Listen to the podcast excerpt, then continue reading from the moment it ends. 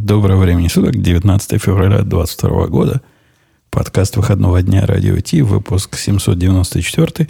У меня только один вопрос к всем собравшимся. А где, собственно, Грей? Он отпрашивался на сегодня? Отпрашивался, отпрашивался. Было дело. У него справка он сразу есть? сказал, что его не будет, да. У него, да, у него справка есть. Короче, он, у, него, он, у него трамвай вообще сломался. Ну, ладно. Ну, тогда мы нач- сразу начнем с, э, прости господи, ребрендинга. Поехали. Это шоу создано при поддержке Digital Ocean.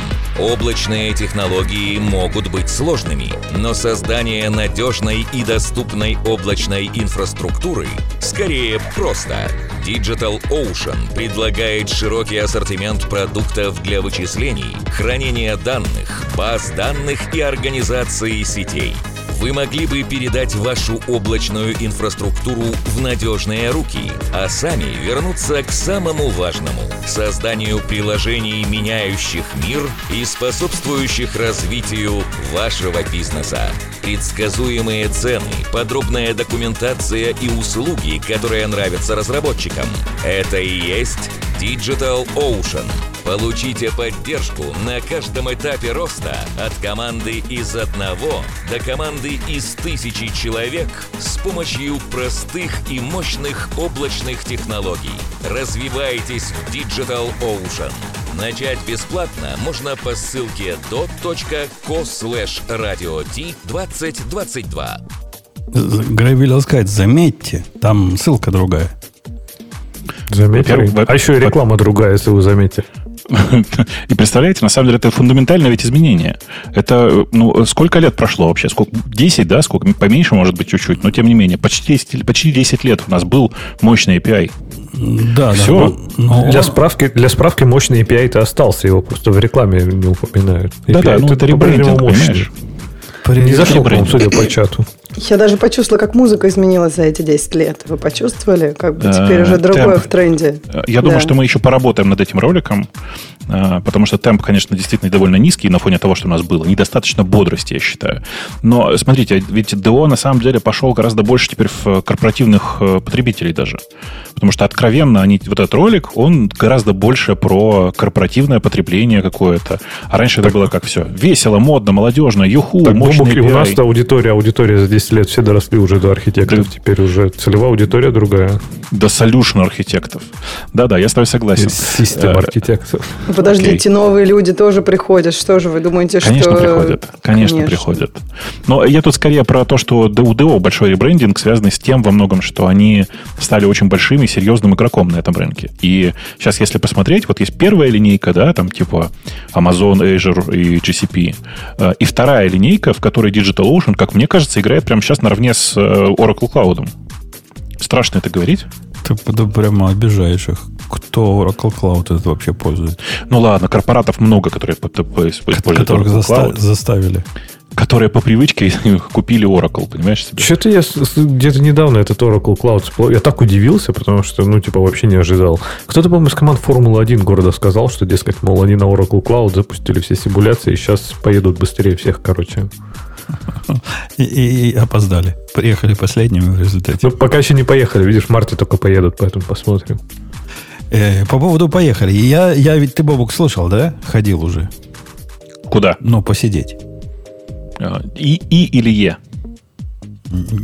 По си- си- си- седалище. А, окей, с И, то есть. Да, Так. опустил свое седалище на пришедший ко мне, так сказать, агрегат. В общем, одобрил. Седалище Одобрил? хорошо село. А Руки удобно? А ручки коротковатые, конечно, как и подразумевалось. Ну, немножко не получится, как на, на ровно. Ровно сидеть придется сгинаться чуток. Чуть-чуть вперед, да. Да. Для тех, кто не знает, Женя просто купил себе первый его личный мотоцикл.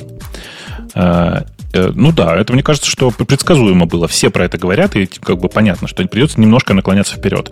Но ты знаешь, да, что есть опциональные всякие ручки, проставки, там вот это все. Ну да, есть такие для короткоруких специальные Слушайте, а вот, выдающиеся. а вот эти для очень короткоруких, которые, знаете, ездят так типа лежа, и вот эти длинные-длинные такие ручки, это чоперы, да, они называются? На них вообще... Они грязь- называются обезьяне. Как они по-русски называются, вот эти обезьянные ручки? Не знаю, мне кажется, Ман- никак не манки называют. чего-то они называются. Ну, вот которые прям, вы понимаете, о чем я, да? эй, Когда эй, человек так лежит и типа да-да-да, и хватается вверх прям руками. Да. А- И как а будто в бы чем висишь на фишка? них. Это же вообще, это же тяжело ехать, руки все время вверх Послушайте, поднять. Сонечка. Во-первых, это красиво. Ну, то есть, все это на самом деле ради понта. Вообще Не, неудобно. это чисто не я думал, что может какая-то фишка, что, например, там, не знаю, на долгие расстояния так удобнее. Но мне кажется, никуда так не Они, удобнее. по-моему, называются чисто- Ape Bars, Бобук, не? Ну, в Штатах мне тоже все, все мои знакомые говорили, что это bars, потому что ты типа висишь как обезьяна на них. Но э, вообще, в принципе, это просто, ну, как бы ну, высокие рога такие. В, в- в- в России традиционно говорят рога про это все. Рога. Не, у меня, у меня, Леха, рогов нету, у меня все, все ровненько. Все, все, Да, прямо. радует. Прямо пока. Хотя вышла новая как раз модель с небольшими рогами. И я думаю, может, мне такие. Такие-то наверняка ближе будут. Ну, как по прямой, тем, чем по диагонали. Всегда же короче. Мы-то про треугольники ого понимаем, прямоугольный. Ну, как Пифагоры. Мне кажется, тебе надо все попробовать, э, прежде чем всерьез про это. Я бы вообще покатался сначала так, а потом бы потрогал разные. Ну, я уже сразу у них э, эти самые crash bar ы заказал, поскольку Crash bar, конечно, се- да. себе не доверяю. А так привезут, да, на, в начале недели. Ну вот, ну и аккуратно. Сначала по выходным там вот это все, ты знаешь, А да? как обидно было. 11 градусов тепла, 12 градусов тепла каждый день. Только я приезжаю за мотоциклом, думаю, сейчас одену на себя все и на мотоцикле вернусь. На Uber доеду. И что ты думаешь? Снежная буря. В общем, Переезжай в Калифорнию. как- у нас тут как 11 дурак. градусов тепла, это холодрыга. А А, вы в сейчас у нас... Фаренгейтах сейчас говорите? не, в Нет, Цельсиях, в Цельсиях было, да. У нас тут 20 э, днем вот эти дни, и вообще весна, лето, и несмотря на то, что февраль, никакой в юге. А у меня вопрос, кстати. Мне кажется, это прям людям будет интересно. А тебе всегда хотелось мотоцикл? И ты потом, вот случилась пандемия, ты такой, а, плевать на все, все равно мы все умрем. И мотоцикл? Или как бы, или не так? Мне его как-то всегда пассивно хотелось. А активно я даже не помню, что меня подтолкнуло.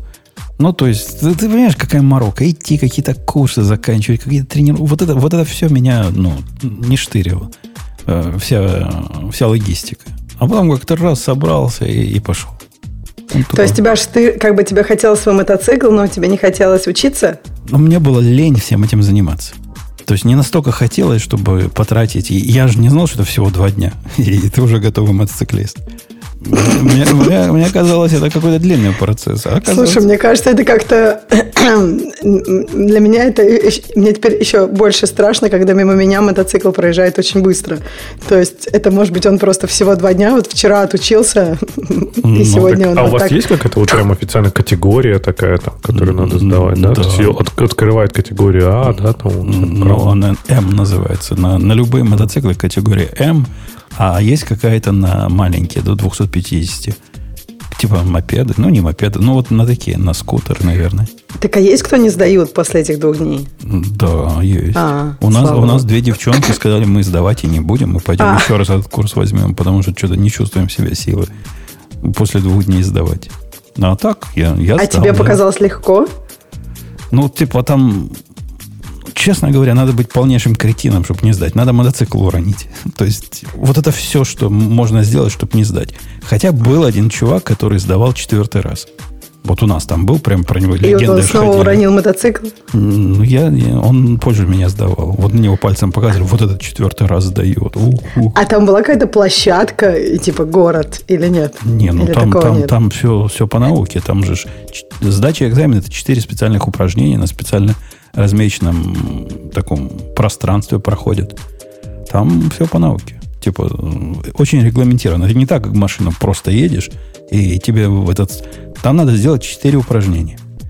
Сделал правильно четыре упражнения, мотоцикл не уронил, заглох не больше, по-моему, три раза можно заглохнуть. Все, молодец, прошел. Понимаешь? Ну, там, например, упражнение тор- экстренное торможение. Ты должен затормозить, начать тормозить в том месте, где полосочка нарисована, и закончить тормозить не дальше, чем вторая полосочка нарисована. Вот такого рода там все вещи.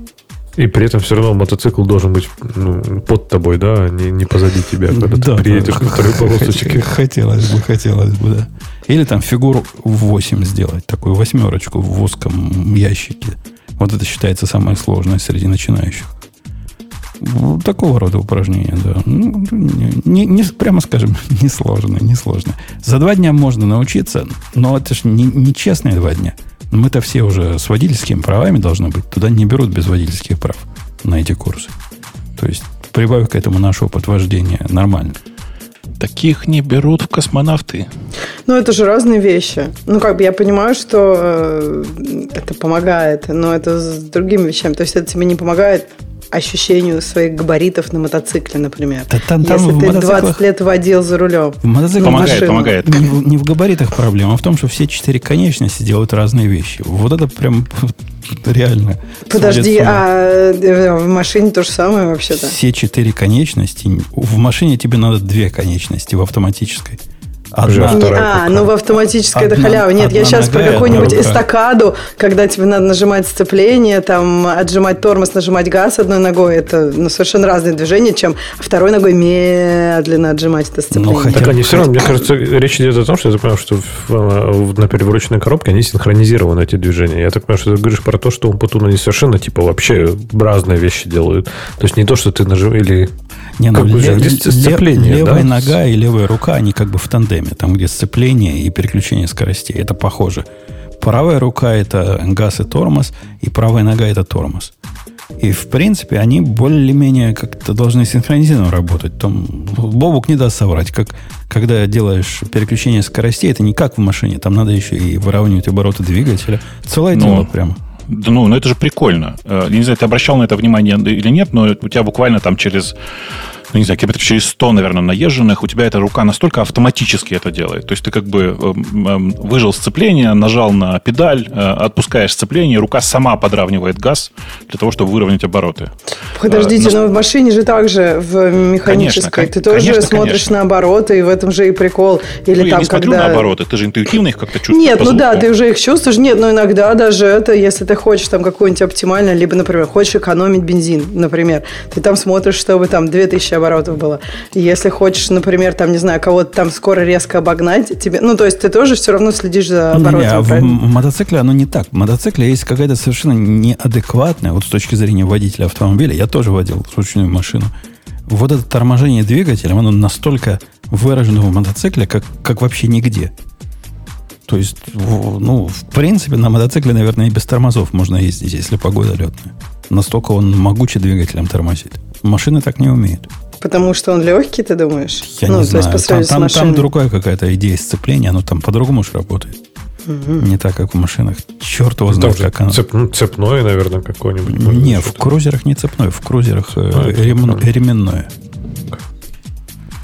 Все они ременные. Да, спрашивают нас, подкаст ли это про аниме. И таки да.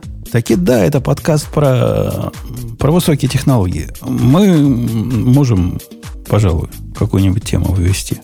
Переходя с мотоциклетной плавно на умирающий Google. Ну, что еще может быть? Приятнее Или, или, попинать. расцве- или расцветающий Google. Не-не, он, конечно, умирающий. Мне кажется, надо его попинать ну, в кои-то веке. В кои-то веке все будут согласны, что это просто жесть какая-то происходит. Э, чувак на... Я нашел это на Hacker News, и поддержка была процентов 90, наверное, населения. Говорят, наш опыт, дружище, с твоим соответствует, с моим соответствует точно. Google стал тем, чем была, не знаю, альтависта какая-то до прихода Гугла. Не, Может, не, какая альтависта. Это совершенно в стиле Yahoo. В смысле, вот это типа главная страница в стиле Yahoo. Или, простите, пожалуйста, подожди, сейчас страшно я, я другую тему выбрал. Какую? Google Search is dying, а не то, которую ты хорошо. думаешь. Хорошо, давай. Тогда это то же самое. Смотри, это то же самое. Помните, Yahoo, на Yahoo поиск был, пользоваться было невозможно. Вот а, это он. а там был поиск, да? Я Да, помню, там, конечно, там был типа конечно. Рамблер, а вот поиск был. Не, не, был, был. Э. Смотрите. Смотрите, на самом деле новость вот в чем. За последние годы э, такое ощущение, что Google, внимание, для технарей становится все хуже и хуже. У этого есть понятная причина, потому что Google старается сейчас как можно шире представлять разные интересы, а ты, когда ищешь э, конкретную ошибку в э, конкретном Stack Overflow, на самом деле хочешь конкретный ответ получить прям, прямо в выдаче. И тебе не важно, что с такими же словами люди еще и, там, не знаю, соседнюю пиццерию ищут. Да ладно, с такими же словами. Один из наездов, то, что не с такими же словами, меня это, это совершенно бесячая штука. Когда ты даешь запрос, и он тебе дает полную страницу ответов, в которых вообще нет слов, которые ты упоминал. Потому что оно считает, что так, ты вот это скорее. И, и они пишут, вы, наверное, вот это имели в виду, ну, когда ты опечатку делаешь. Нет. Он просто, просто решил за тебя, что ты, скорее всего, вот это хотел. Да нифига я этого не хотел. Я хотел вот и, и я, я вообще в гневе. В последнее время вот я не являюсь фанатом использования альтернативных э, поисковых движков для идеологических соображений, но в практических соображениях я иногда уже в DuckDuckGo ухожу для вот такого литерального поиска. Не, но вы говорите про разные вещи. Мне кажется, для обычных людей это наоборот круто, что типа ты вбил какую-то фигню с кучей опечаток, и что-то там примерно где ты услышал, запомнил или понял, и тебе раз, и результаты приходят. А, Слушай, знаю, ну ты кажется, прав, что... конечно, но зачем мы сейчас это говорим? Ведь нас, нас нормальные люди не слушают. Да, нас нормальные люди не слушают, но мне кажется, что в принципе мерить, э, не знаю, попу... жизнеспособность Гугла по, по нам, по гикам, это вообще ну, безыдейная, плохая идея, потому что э, это мы, исключение практически во всем. Даже вот как ты потом говоришь, что ищешь там типа с опечаткой. Скорее всего, ты ищешь конкретный термин, правильно? Ну сколько людей ищут по терминам? Да что-нибудь там хорошо, хорошо, вообще. я с тобой согласен. Допустим, я нормальный человек. В это трудно поверить, но допустим. Жена ко мне приходит и говорит, слушай, а что мне Google полную страницу рекламы дает? Я ее научил, как понимать рекламу от нерекламы. Он реально бывает. Ты даешь запрос для нормальных людей. Там, как приготовить какую-нибудь пышку. И вся первая страница про вместо пышек тебе реклама каких-то пышечных магазинов, кондитерских и, платных курсов о приготовлении пышек. Ну, это просто зашквар. Ну почему? Опять же, чаще всего, я так понимаю, что Google чем руководствуется, надеюсь, что какой-то статистикой, что люди ищут типа не пышку, а либо какую-нибудь, не знаю, видео, как готовить пышку, либо курсы по тому, как готовить пышку. То есть я так понимаю, что они свою страницу подгоняют под то, чтобы, ну, собственно, люди получали ответ сразу. А рецепты, ну, не знаю. Так нет, ну, там проплаченные, там ads, знаешь, вот эти, которые не релевантные, а проплаченные идут вверху. Нет, конечно. Так, а и что? И, а жена хочет вот конкретно бесплатно узнать, как готовить пышки, а не пойти на курсы приготовления пышек. А может быть, там будет, например, в первой-второй ссылкой какой-нибудь платный рецепт пышек, но который будет такой офигенный, что все бесплатные просто полный отстой, а этот прям классный. И твоя жена будет просто звездой среди всех там в вашей деревне, и у нее будет самая лучшая в мире пышка вообще. Пыш, пышкодельцев. Э, не-не, что-то, что с ними не так, Бобок, вот серьезно, что-то с Гуглом пошло не так. Я не знаю, в какой момент, но относительно недавно что-то резко пошло не так. Мне кажется, с год назад. В тот момент, когда стало понятно, что конкуренция в мире вымерла, в смысле остались две страны на самом деле, блин, на самом деле одна страна толком осталась, в которой, в которой есть самостоятельная поисковая система, Э, да и на ту, в принципе, можно уже наплевать, потому что что там, господи, в этой стране 2% рынка. Google перестал стараться. У меня вот есть такая формулировка. Google перестал стараться. Э, это прям во всех областях поиска видно. И э, помнишь, вот раньше было как? Раньше я тебе говорил, что я вообще извращенец, я использую DuckDuckGo, а когда что-то там не находится, переключаюсь на Google. И это было, ну, такое превозмогание. А сейчас это часто выглядит так. Люди по умолчанию пользуются Гуглом, но иногда доходят до того, что не находят то, что им надо или им некомфортно, и они переключаются на DuckDuckGo. У DuckDuckGo каждый месяц рекорды по посещаемости. У тебя было такое? Потому что я как раз, например, э, пытался пользоваться в формате, вот как ты говоришь. То есть, типа, я переключался в DuckDuckGo, и когда у меня был вот как раз четкий, точный, конкретный запрос, он работал, ну, прям классно. То есть, программистский запрос, он отрабатывал на ура. Если у меня было что-то общее, там, я не знаю, я пытался что-то в общем поискать, там, я не знаю, как написать алгоритм синхронизации нодов, ну, какую-нибудь фигню вот такую абстрактную, тогда, честно, Google просто был, не знаю, сильно-сильно релевантнее. То есть он прям конечно, давал мне конечно. что-то конкретно полезное там. Конечно. Дело в том, что Duck, DuckDuckGo сейчас пытается занять ту нишу, из которой выходит Google. Google перестал быть грепом для интернета, и начал быть э, универсально отвечающей машиной, куда ты задаешь вопрос, а тебе оттуда говорят, ну, типа... 42. Да, типа, а, а какой же это фильм такой был, где, короче, э, тетка такая бегает э, за сыном, который прилетел, значит, из, э, из будущего, и там какие-то роботы еще и она тебе находит как бы это кино. И ты такой, вау, вот это да, отвечающая машина. Так, так это круто, понимаешь? Это для, вот если брать обычные, обычные человеческие запросы, я этим пользуюсь, например, знаете, я не знаю, как эта штука называется у Гугла. Ты что-нибудь вбиваешь, и он тебе показывает такие плашечки сверху, аккордеон, который можно раскрывать.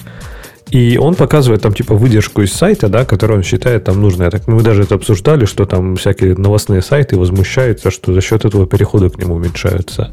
Но для меня как пользователя это офигенно. То есть я реально очень часто я получаю достаточно информации, просто пройдя там по двум-трем вот этим экспандам, не ходя по миллиону каких-то засранных там рекламой сайтов, и хоп-хоп-хоп, быстро я получил ответ, закрыл сайт. Все. То есть Google отработал, сделал свое ты, дело. Ты понимаешь, проблема в том, что во всей этой истории есть отвратительная проблема курицы и яйца. Дело в том, что эту информацию, которую ты сейчас находишь так хоп-хоп-хоп в подушечку Гугла, он скрапит из интернета, из сайтов, которые живут за счет этой сраной рекламы. Понимаешь? Ну, конечно. И что дальше, и что дальше получается?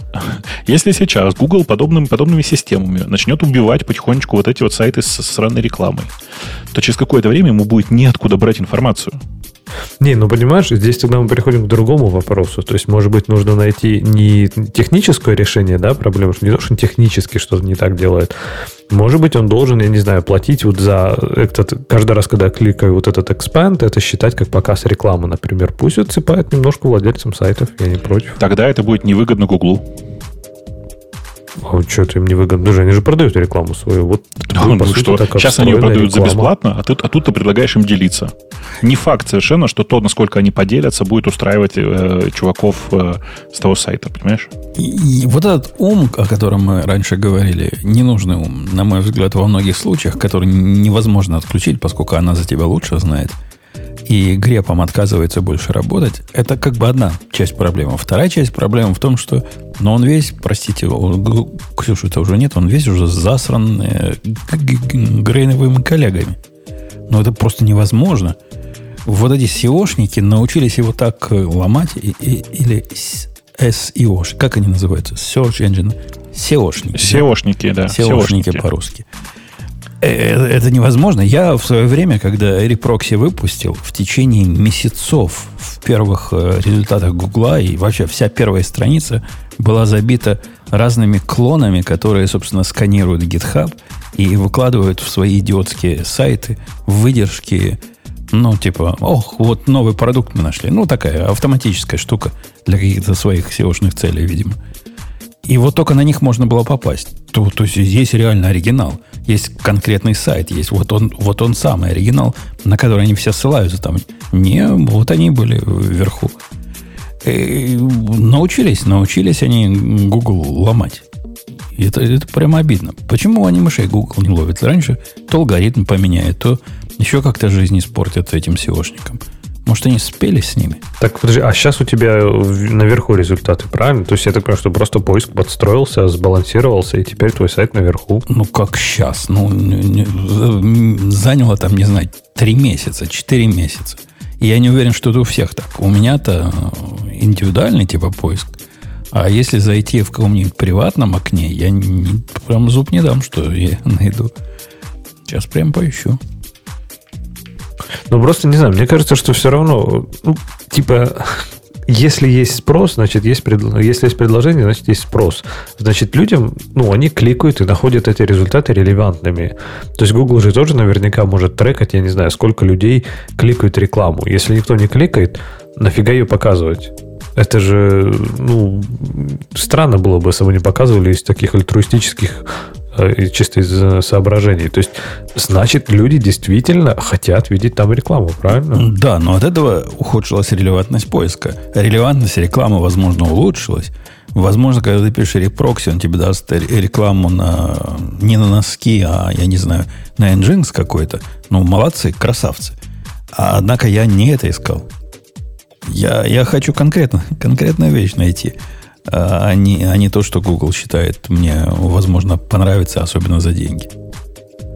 Но видишь, мне кажется, фишка в том, что в Гугле редко ищут конкретную вещь. То есть, да, наверное, иногда ищут, но очень часто ищут не конкретную. То есть, типа, я хз, вот ты вбиваешь пышки. То есть, из разряда, я не знаю, я вот, может быть, хочу научиться печь пышки, но я понятия не имею, что такое пышка. Где-нибудь покажите как-нибудь, как мне ее приготовить, и все. То есть, часто, мне кажется, люди с этим туда идут, они не знают, чего они хотят, а Google им это дает. Э, незадолго до подкаста, когда мы обсуждали, как вот эти купить э, Silent Бобы, это был еще один пример, когда поиск... Вот я написал U4T Silent. Ну, типа, коротко и, и, и понятно.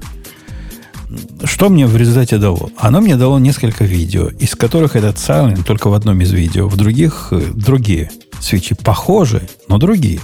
Там Боба U4, например. Э, как я смазываю свечи, пишет какая-то девчонка. Э, в результатах поиска у меня вверху идут магазины, магазины, магазины, несколько магазинов. Я не, не писал, как их купить. Ну ладно, магазины. И где-то в середине страницы наконец-то начинается э, тот самый жир. И жир это как раз то, о чем автор говорит. Reddit появляется. Как только Reddit появился, сразу жизнь становится лучше, веселее. И волосы распрямляются и лишаются перхоти. Но, с другой стороны, опять же, вероятность э, того, что ты вбиваешь, не знаю, вот, например, вот эти бобы UFOT из Island, да, что ты их, наверное, хочешь купить. По статистике Гугла, скорее всего, так и есть. Но, опять же, например, Reddit, когда вот я искал, да, он был типа результат номер 4. То есть он был достаточно релевантен, но все равно, видимо, был ниже релевантен, чем там, не знаю, попытки найти и купить этот э, товар. Идея автора, насколько я понимаю, что поскольку Google как э, интернетовский грэб умирает, давайте будем писать сайт двоеточие э, в, в запросе. И будем прямо с Reddit все получать, поскольку Reddit по какой-то непонятной причине для автора не хочет делать свой собственный супер-супер поиск. Ну, вот хотя бы так. И, и хотя бы так получим мы адекватный ответ. Я, кстати, пока, мы, пока ты говорил, пошел в DuckDuckGo и нашел там правильную ссылку на Zylent. Знаешь, как называется магазин? Ну. М- МК Zylets. А, вот так вот. По-моему, я даже у них что-то покупал, мне кажется. И как-то они знакомо звучат. Вот видишь, нашел в альтернативном месте. То есть э, шутки шутками, но это действительно удивительная вообще история. В, действительно резко снижается в последнее время, вот прям ощутимо снижается качество поиска для, для нас, для гиков. Такое ощущение, что нас действительно выталкивают в альтернативные поисковые системы. И, и хорошо, что DuckDuckGo есть. Ну, в смысле, он сейчас, на самом деле, это такой полупоиск. Он, наверное, как Google, примерно там 15-летней давности. Но он уже сильно лучше в некоторых аспектах, чем то, что сейчас происходит с Гуглом. А вы заметили такое вообще... разделение. Если я хочу получить ответ примерно в духе Siri, то есть, типа, задать неявный вопрос и получить какой-то, ну, непонятный ответ. Я иду в Google. А так DuckDuckGo у меня по умолчанию сейчас стоит. Слушайте, а, а, вот... а Bing-то дает нормальный результат. Я тут несколько Конечно. запросов вбил у него. Что, прям Bing?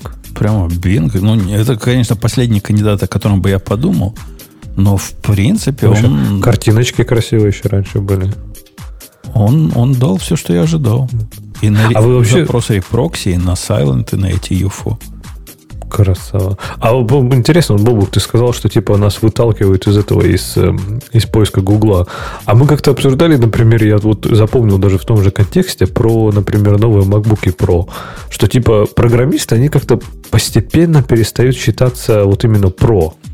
То есть, типа, программисты это так. Ну, что-то вроде кто-то там что-то бегает, что-то пишет. Понимаешь? Ну, их, может, действительно выталкивают. Ну, как, я думаю, что нет. Вытаскивать вот тех программистов, которые программируют на HTML, э, все в порядке, они нормальные поисковые пользователи, которые сейчас нормально находят все в Гугле, как им надо. А те, которые э, пытаются разобраться в, э, там, в хитросплетениях GUAUS в, в, с применением какой? Четвертой версии, да? UAUF 2.0. Вот как бы к этим уже вопросы.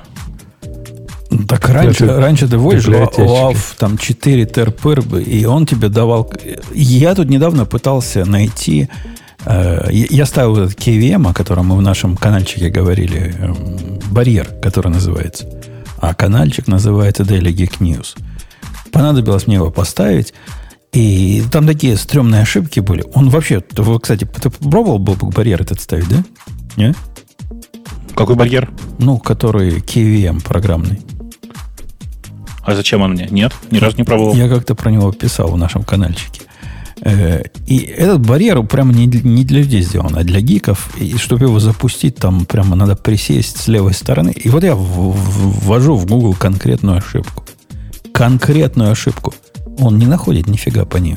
Есть, а на практике есть прямо тикет на гитхабе, причем там двухлетний, с такой же ошибкой, с ответами, со всем этим. DuckDuckGo мне первым дал этот результат. Ну, не подходит он нам больше. Нельзя при помощи Гугла найти, впендюрить стек трейс, как мы раньше делали, и найти, как это починить. А в кавычечки вернуть? А? Ну что ж, я дебилина совсем а оборачивал по-всякому. Он лучше за меня знает. Лучше меня знает. Нету, говорит, такого То есть он ничего не говорит. Он, он мне дает результаты, но подчеркивает, вот мои ключевые слова, говорит, нет. В ответе нет вот ни одного из ключевых слов, что ты запросил. Ну, спасибо, дружище. Спасибо, что хоть как-то помог. Там кто-то в, в этом самом пишет, в последнее время, в, в чате у нас, в последнее время использую поисковик Brave. Чуваки, с Brave есть такой подвох, что у них на самом деле довольно маленькая пользовательская база, э, а это вообще, в принципе, наследие, как назывался, как назывался браузер европейский, который чуваки пилили? Все время забываю. Э, была европейская компания, которая пилила браузер. Их купил Brave, и, собственно говоря, они начинали пилить Search э, поверх тех э, топ-знаний об интернете, которые они получали благодаря браузеру. И, собственно говоря, вот эту команду, собственно, эта же команда сейчас продолжает пилить поиск для браузера Brave, который так называется search.brave.com. Он неплохой, но он на самом деле по качеству пока хуже, чем DuckDuckGo, на мой вкус. Прям существенно хуже. Но вы попробуйте. Вы прям даже меня убедили. Я переключился на, на DuckDuckGo. Посмотрим, как, как я с ним заживу. Ты долго не выдержишь, я думаю. Ну, опять же, если что, есть план Б, как ты говоришь, бегать обратно в Google по-быстрому, ну, как знать. Вообще, я, я как-то им пользовался, в принципе, достаточно долго. Я говорю, вот на, на вот прямые, четкие запросы он работает вообще прям топчик. А иногда вот на такие абстрактные, я не знаю даже, что я ищу, он все-таки не так хорошо, как Google. Я пытался найти недавно, и действительно, Google помог. Э, жена запросила игру времен нашей молодости, где курей надо мочить. А это все, что я про нее помню. Помню курей мочить. Прямо Google подсказал, что это про Маруханов речь идет. Помнишь Бобук Маруханов? Нет. Что это? Бобук, ты не помнишь Маруханов? Забыл. Ой-ой-ой. Ну, ну, это просто позор какой-то. Может быть, я помню, но я просто не могу вспомнить, что это. Лет, летят утки, летят куры, а ты по ним стреляешь, стреляешь. А, Мархун, Марфун. Ну, у нас это в Израиле назывался Маруханы. Вы играли в Маруханов в то время. Это как раз тех лихих 90-х игр. Мурхухан он называется. Мархухан. У нас Марухан. Это, это где собачка еще бегает за ними? Нет. Жаба это... там еще бывает. Да. Вот, вот Google мне помог найти. Не знаю, помог бы мне по такому описанию Слушай, а найти. А как ты искал их прям? Так и, так искал, типа курей, стрелять курей? Да, игра? И, игра стрелять курей, так я писал, да. И нашлось, нашлось. Вот для это, это, конечно, экзотика. Ну да, тут для этого можно в Google переключиться. Но я не хочу такой экзотики на, на все мои любые прочие запросы. Э, окей. В общем, Google загнивает. Придет ли на смену Google что-то другое в результате? Вот как на смену Альтависта пришел Google – Слушай, я думаю, что раздвоится вот эта вот услуга, и чем дальше, тем больше Google будет похож на там, Google Assistant или, или Siri, в смысле вот его в идеальном исполнении. Такой, знаешь, типа Jarvis. Ты ему задаешь вопрос, он тебе как-то отвечает. Но э, задача под названием греб для интернета, как я ее люблю называть, она по-прежнему будет для, для нас. И она никуда не денется, я думаю. Просто мы, мы потихонечку сейчас, потихонечку учимся использовать другие штуки. Я не знаю, как ты, я сейчас часто начал ходить за поиском сразу в GitHub, например. Вот просто, когда мне нужно поискать что-то в какую-нибудь, не знаю, там, тулзу или какое-нибудь что-то новое, я иду искать прямо в GitHub. Эм, есть, э, понятно, и хороший, хорошо проиндексированный Stack Overflow, который сделали чуваки из DuckDuckGo. Они его делали для себя, как говорят, потому что сами любят это дело. Э, но понятно, что сейчас это доступно нам всем, и можно этим пользоваться. Есть э, Bing, который неплохо работает, точно как греб для простых запросов из серии «Как правильно сделать пиццу». Знаешь, вот это все. То есть, в принципе, альтернативы появились. Слушайте, а пока не забыла, вам не кажется, что они как-то Stack Overflow понизили в приоритете Google? Его гораздо меньше стало вылазить на те запросы, где раньше во первых строках был Stack Overflow. Ну, это просто другие команды поработали над оптимизацией. Тут, кстати, в чате пишут, что Леха был прав, там есть собака. Я не помню в Мархухне собаку, а овечку помню из этого же, из этой же вселенной. А, не, я про это, я сейчас картинки скинули, я понял, что, что за игра. Не-не, я думал, это которая вот на этом, на Денди, помните, бегал там Не, ну, конечно, нет. пистолета стреляешь, Там-то и как раз я, я сразу понял, бегала. про какую собаку ты говоришь. Там утка и А, собаки. да, да, да, А эти я куриц, курей этих вспомнил, да, я тоже их стрелял. Прикольно, кстати, игра была, я забыл про нее. Она для, ты что, для, это не iPad игра. для iPad есть, да. И ты не поверишь, это не игра. Это игровая вселенная. Там четыре или три или разных игры. У них там в одной, из, в одной из игр появлялись овечки, которые потом стали самостоятельным персонажем. То есть это типа прям, ну, там, метов это как ну, современная вселенная. Классика флеш-игр. Франшиза. Сейчас бы по ней сериал сняли наверняка. Да что, почему? Ты подожди, еще, может, снимут. Но про этих, которых забрасывают, и сняли. Ну, Мультик, во всяком случае. По, по Пакману сняли, чего уж ты говоришь. По Пакману. Ну, Да. Пакман это Не, классика, серьезно, да. есть фильм Пакман. Да, Видел, видел. Хороший фильм, кстати. да? я не смотрел. Душевный. Да. Э, Окей, ладно. То, что он умирает, умирает. Давайте о чем-нибудь веселом поговорим. О том, что... Подожди, Подождите, как давайте тему Гугла еще закроем их э, новой главной страницей-то. Вот я, не и- зря возмущался. Я имел в виду, что весело. Это для, для старперов. Мы это уже видели. Я уже такое себе настраивал. Как оно Подожди. назывался? Google, Google, вот это, вот это. Google Home называлось, нет? Google- Нет, как Google Homepage. Google Homepage, наверное, назывался. Точно. Google Homepage, где можно было красиво себе настроить прямо с Аяксом. Помнишь, тогда только Аякс появился. И тут у них элементы можно поставить на страницу поиск. Оказалось абсолютно Слушай, не, ненужная не, все правильно. Э, э, Там чуваки пишут iGoogle. Все так и было. Он в какой-то момент назывался Homepage или Startpage, я уже не очень помню. Но вообще у него основное время он назывался iGoogle. Так и есть. Помнишь? Ай, Google, ай, Google даже я помню. Да. настраивал. Ну, вообще он не такой убогий был. Как Здесь типа виджеты. А там можно было всю страницу под себя нарисовать. Ну, прямо как в Рамблере. Э, Я вам страшное сейчас скажу. Вот современная вот эта страница, которую мы, которую мы обсуждаем, это страница, которая в, в эксперименте сейчас находится. Она, ее прямо сейчас на главной нет или она не у всех. Вот такая. Но там типа куча виджетов, которые можно настроить, перенести с места на место, вот это вот все. Это точная копия Яндекса пятилетней давности. Вот И- просто- И в Яндексе тоже такое позорище было.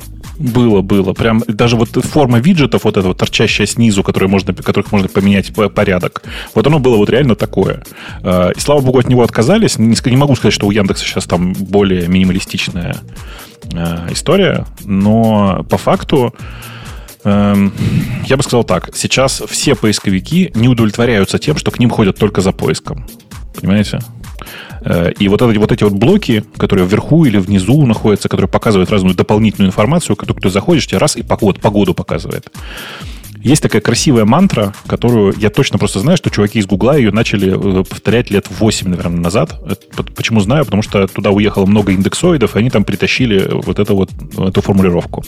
В Яндексе 15 лет назад начали говорить, что самое важное – это отвечать пользователю на незаданные вопросы. И вот это вот, сколько, какая сейчас погода, это незаданный вопрос, понимаете, да? Ты заходишь на поиск, а тебе так, фигак, и у тебя там погода. И ты такой, о, вот это да. Я даже не спрашивал, а там все написано. Ну, Только одна проблема, что таких виджетов придумать прям не очень много можно. Ну, окей, вот они написали, например, погода, и там, я так понимаю, какой-то, ну, скорее всего, Dow Jones, да, там, я так понимаю, по цифрам судя. Ну, это И- в, данном, в данном случае Dow Jones. Но, может быть, у тебя в, Ну, понятно. в Finance лежат какие-то другие акции, и там покажется твой портфель. А Ну, еще туда можно показывать твой inbox. А, еще то есть ты думаешь, это будет такое, типа, все персонализированное под твои Оно и так персонализированное будет, да? сейчас. Мгм. Обрати внимание на... э, Вот ты видишь, смотришь на, на скриншот, на икон- иконочку в правом верхнем углу, и ты все поймешь. А, ну, не знаю, мне кажется, идея... А самое интересное, знаете что? Да. Среди всего этого обязательно будет блочок с рекламой. А, Ну, Не с, знаю, с полезной, ну, релевантной рекламой. Конечно, конечно. Мне кажется, эти все виджеты, их каждый пробует сделать, не знаю, нигде, кроме погоды, ну какие виджеты еще нужны? Нигде ничего, никакие виджеты, по-моему, никто не использует, кроме погоды. Ну, кому, ну, что там еще смотреть? Ну, окей, вот индекс, ты посмотрел там твой индекс, например, сколько сейчас Dow Jones или твой портфель. Ну, офигеть. И, и что? Да сейчас вообще лучше Dow Jones не смотреть, чтобы не расстраиваться. Тем более зашел. А так зашел на главную, посмотрел впереди, еще у тебя две недели дождей, Dow Jones вообще в глубоком пике, новости э, лучше не читать. И такой зашел на Google, хотел что-то поискать, забыл, расстроился и ушел. Согласен. Безобразие полное. При том, что э, Леха абсолютно прав. У кого пошли виджеты? Вы помните в Apple, как они назывались? Виджеты. Как это назывались? Даже дашборд и что-то там. Виджеты так и назывались. У них же был дашборд вот этот свой. И туда прям и, где, и где, собственно, они теперь? Но, видимо, на них также часто заходили все остальные люди, как и я заходил. Ну, то есть никогда. И, и, ну, все, что от них осталось, это с правой стороны, что теперь можно показать. Если случайно нажмешь на ту иконку, можно увидеть какие-то виджеты. Ну, ок. Типа, вот это их судьба. Быть тем самым местом, на которое люди случайно нажимают.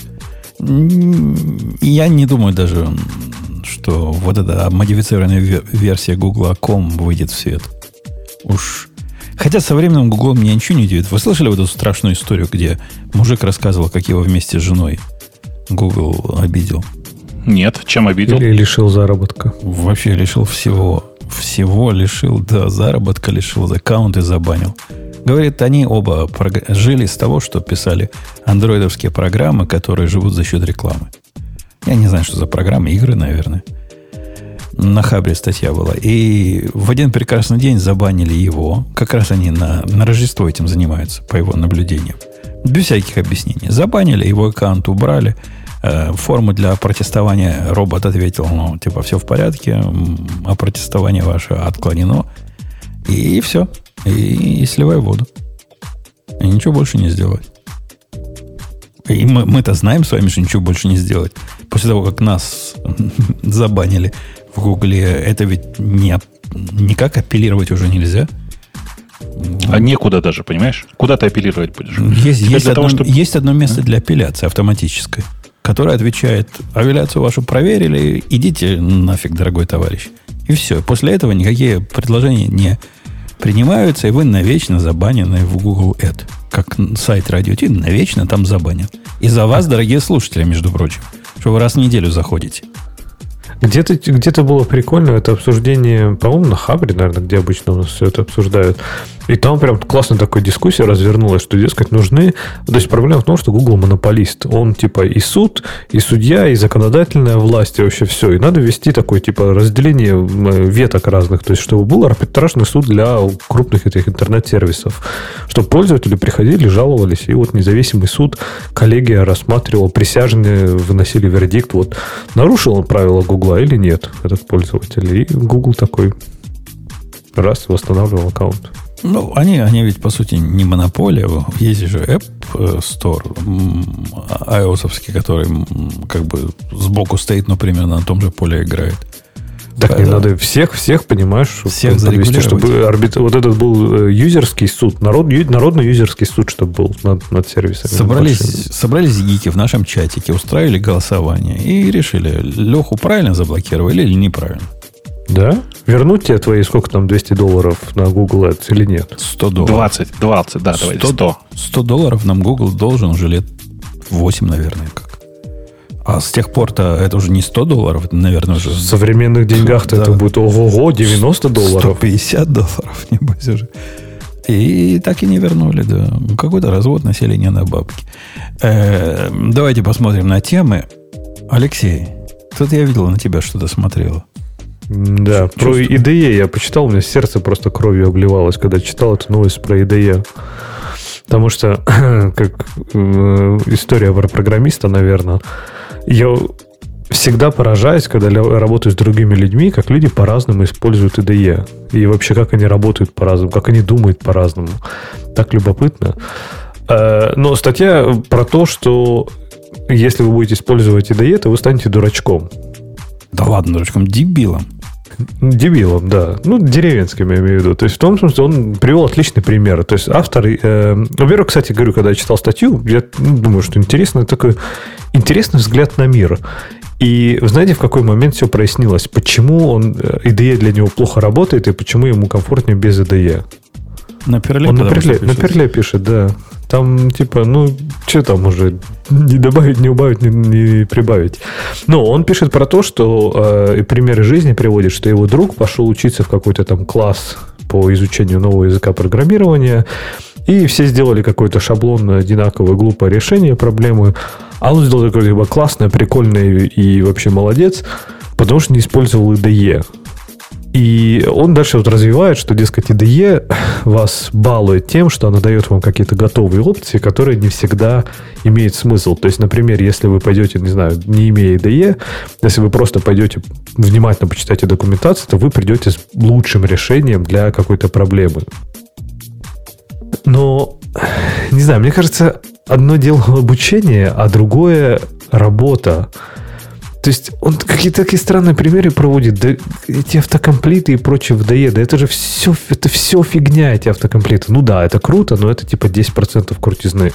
Крутизна и DE это навигация, это чтение кода, это навигация, запуск тестов и э, там всякие фишки, вот типа, окей, автокомплита еще добавляют туда.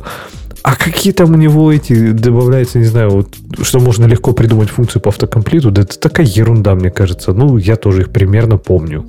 Ну да, но А только у мне меня- надо их все печатать. У меня, Алексей, есть controversial э, opinion по этому поводу. Теоретически я с тобой согласен. Ну, типа, э, э, в IDE программировать или там в VS Code программировать с подсказками и с навигацией хорошо. С дебагом еще лучше. Но что мне показалось абсолютно поразительным, моя, лично моя производительность совершенно не упала за те, наверное, пару лет, может, за год, когда я работал в Go в VS Code, который про Go умел только подсветку кода на тот момент делать. Какой там дебаг? Да забудь об этом. Какие, какая навигация? Как там пройти на definition? Да никогда такого там не было в те далекие годы. И к моему удивлению, это настолько мало влияет на качество твоей программистской жизни, что, возможно, ID ценность преувеличена. Ну, не знаю, слушай, я вот как раз с чего начал, что, типа, насколько люди по-разному работают с кодом.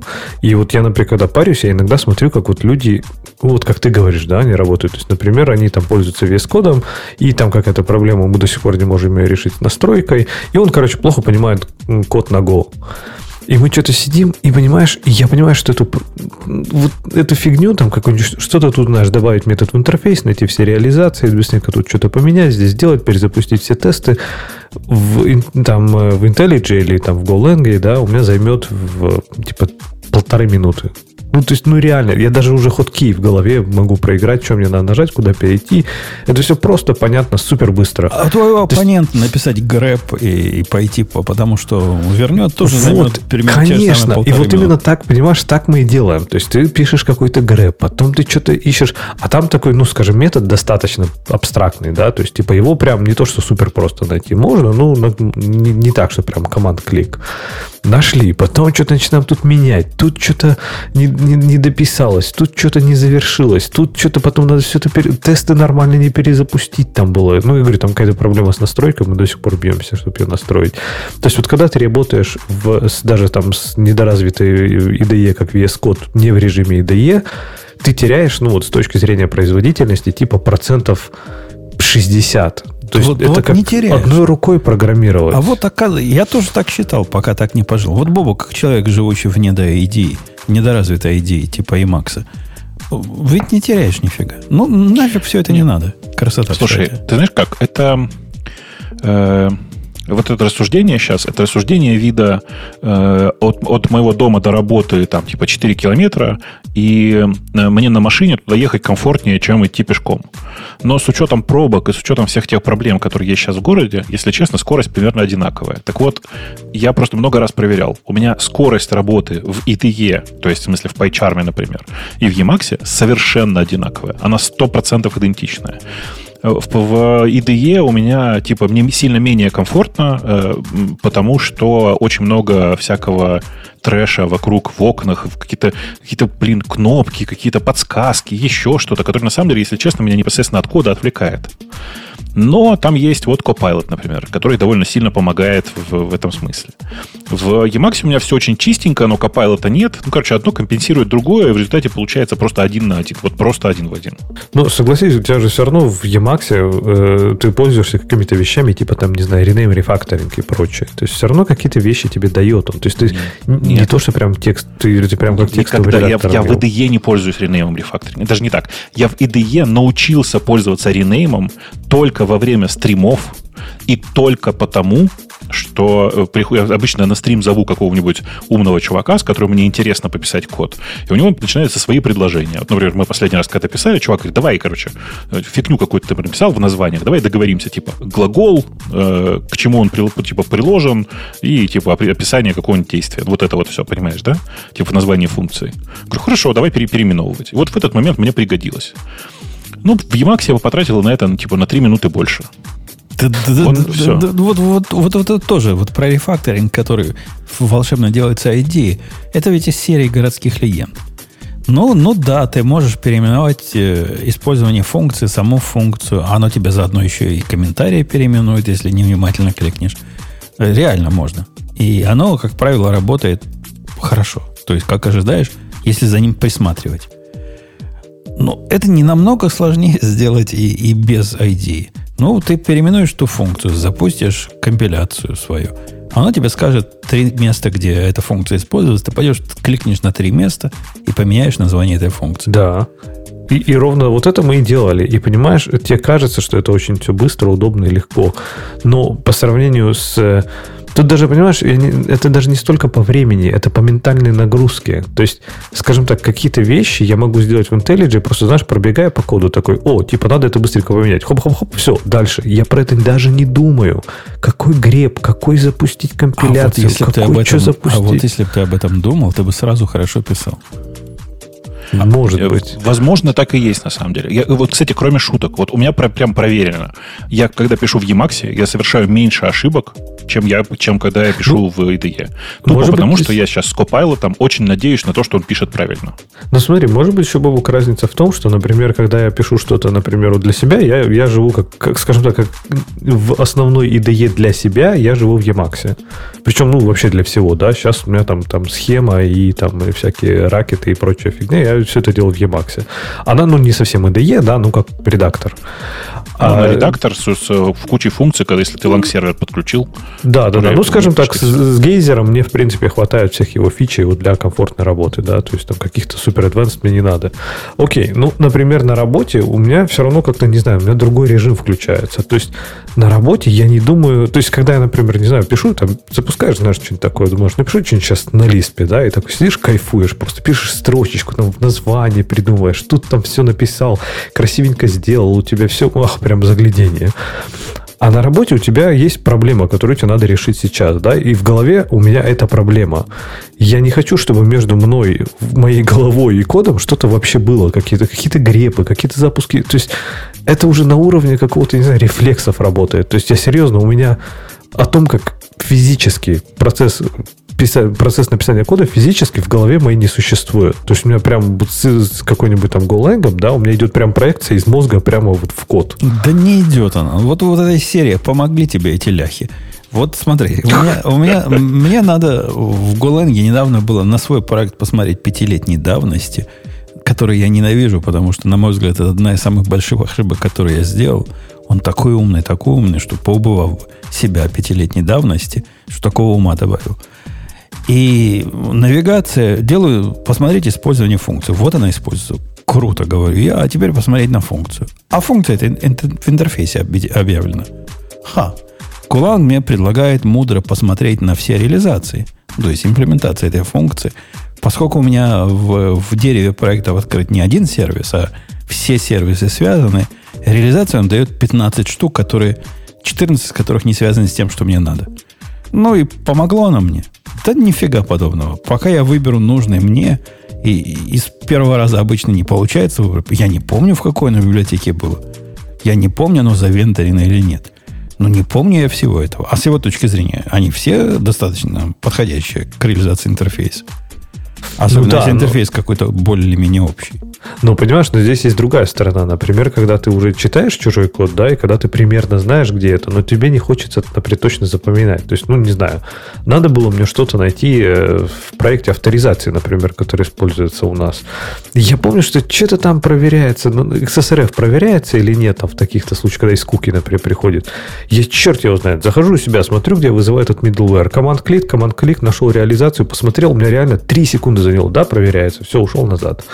А так мне надо, ага, пойти на какой-нибудь GitHub условный, подумать, где же может этот middleware быть объявлен. Наверное, вот здесь. Угу, погрепал, поискал. Вроде он, да. А здесь, оказывается, интерфейс. Угу, реализации. Давай поищем. Нашли реализацию. Ага, прошли. И уже забыл, что и делал даже. А ты попробуй так пожить. Ты ведь ну, теоретически расскажешь, а ты попробуй практически. Ты реально удивишься, насколько мало на самом деле ID тебе добавляет. Не, я говорю, я живу для своих там небольших проектов, я так живу. А ты попробуй, ты попробуй в больших проектах так пожить. А, а так а зачем? А ты просто То есть какой, какой, ну, вот как, как, ты любишь, как ты любишь говорить, какую проблему я здесь решаю? Нет, проблемы нет никакого смысла не использовать сервис ID, если они у тебя есть под рукой. Я, я про другое. Я про то, что оно не настолько э, ну, шокирующее изменение в твоей производительности будет, если ты не будешь а использовать. Не-не, я не говорю про шокирующее. Я говорю, что это процентов типа, ну, вот на 50, на, ну, даже не на 50, на 40, наверное, на 50 я ощущаю себя медленнее. Но мне кажется, это просто офигенное количество. Даже 40, там, 30-40 процентов это очень много. То есть, типа, вместо, там, не знаю, эффективных э, трех часов я буду два часа работы в день делать. Э, не знаю, не знаю. Как человек, который жил без дебага долгое время, и в Go, и в других языках, а потом завезли дебаг, это ведь супер, так сказать, ну, супер позиция всего, о чем мы говорим. И да не так оно все важно. Ну, можно и принтами дебажить. Ну, реально дебаг, можно. Кстати, дебаг, кстати, нет, не особо. То есть дебаг, я бы сказал, ну, типа, есть, хорошо. Нет, ну, жить можно. То есть я не скажу, что как-то... Э, я, если использую дебаг, ну, Ре, очень, очень редко. То есть таких случаев настолько редко, что даже там с принтами я бы, наверное, пожил без проблем. Здесь именно вот какое-то чтение кода, вот именно навигация по коду. И вот с этим, ну, можно, конечно, от этого типа сдаться. Ну, ну да, но зачем? А, а что за кривулька у автора нарисована? Кривулька? Ну, такая функция. Он почему-то про локальные минимумы говорит, но я не понимаю, к чему это. Наверное, с каким-то большим смыслом.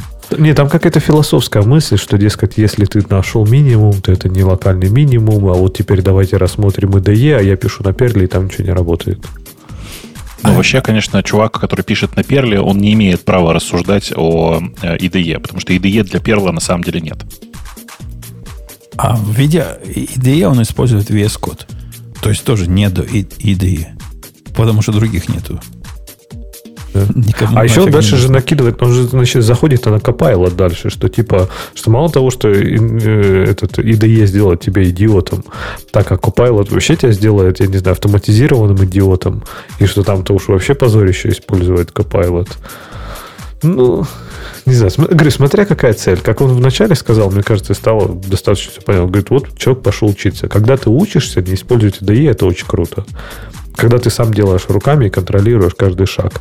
Когда ты работаешь, все это скорее тебя бесит, вся эта рутина, чем, чем помогает.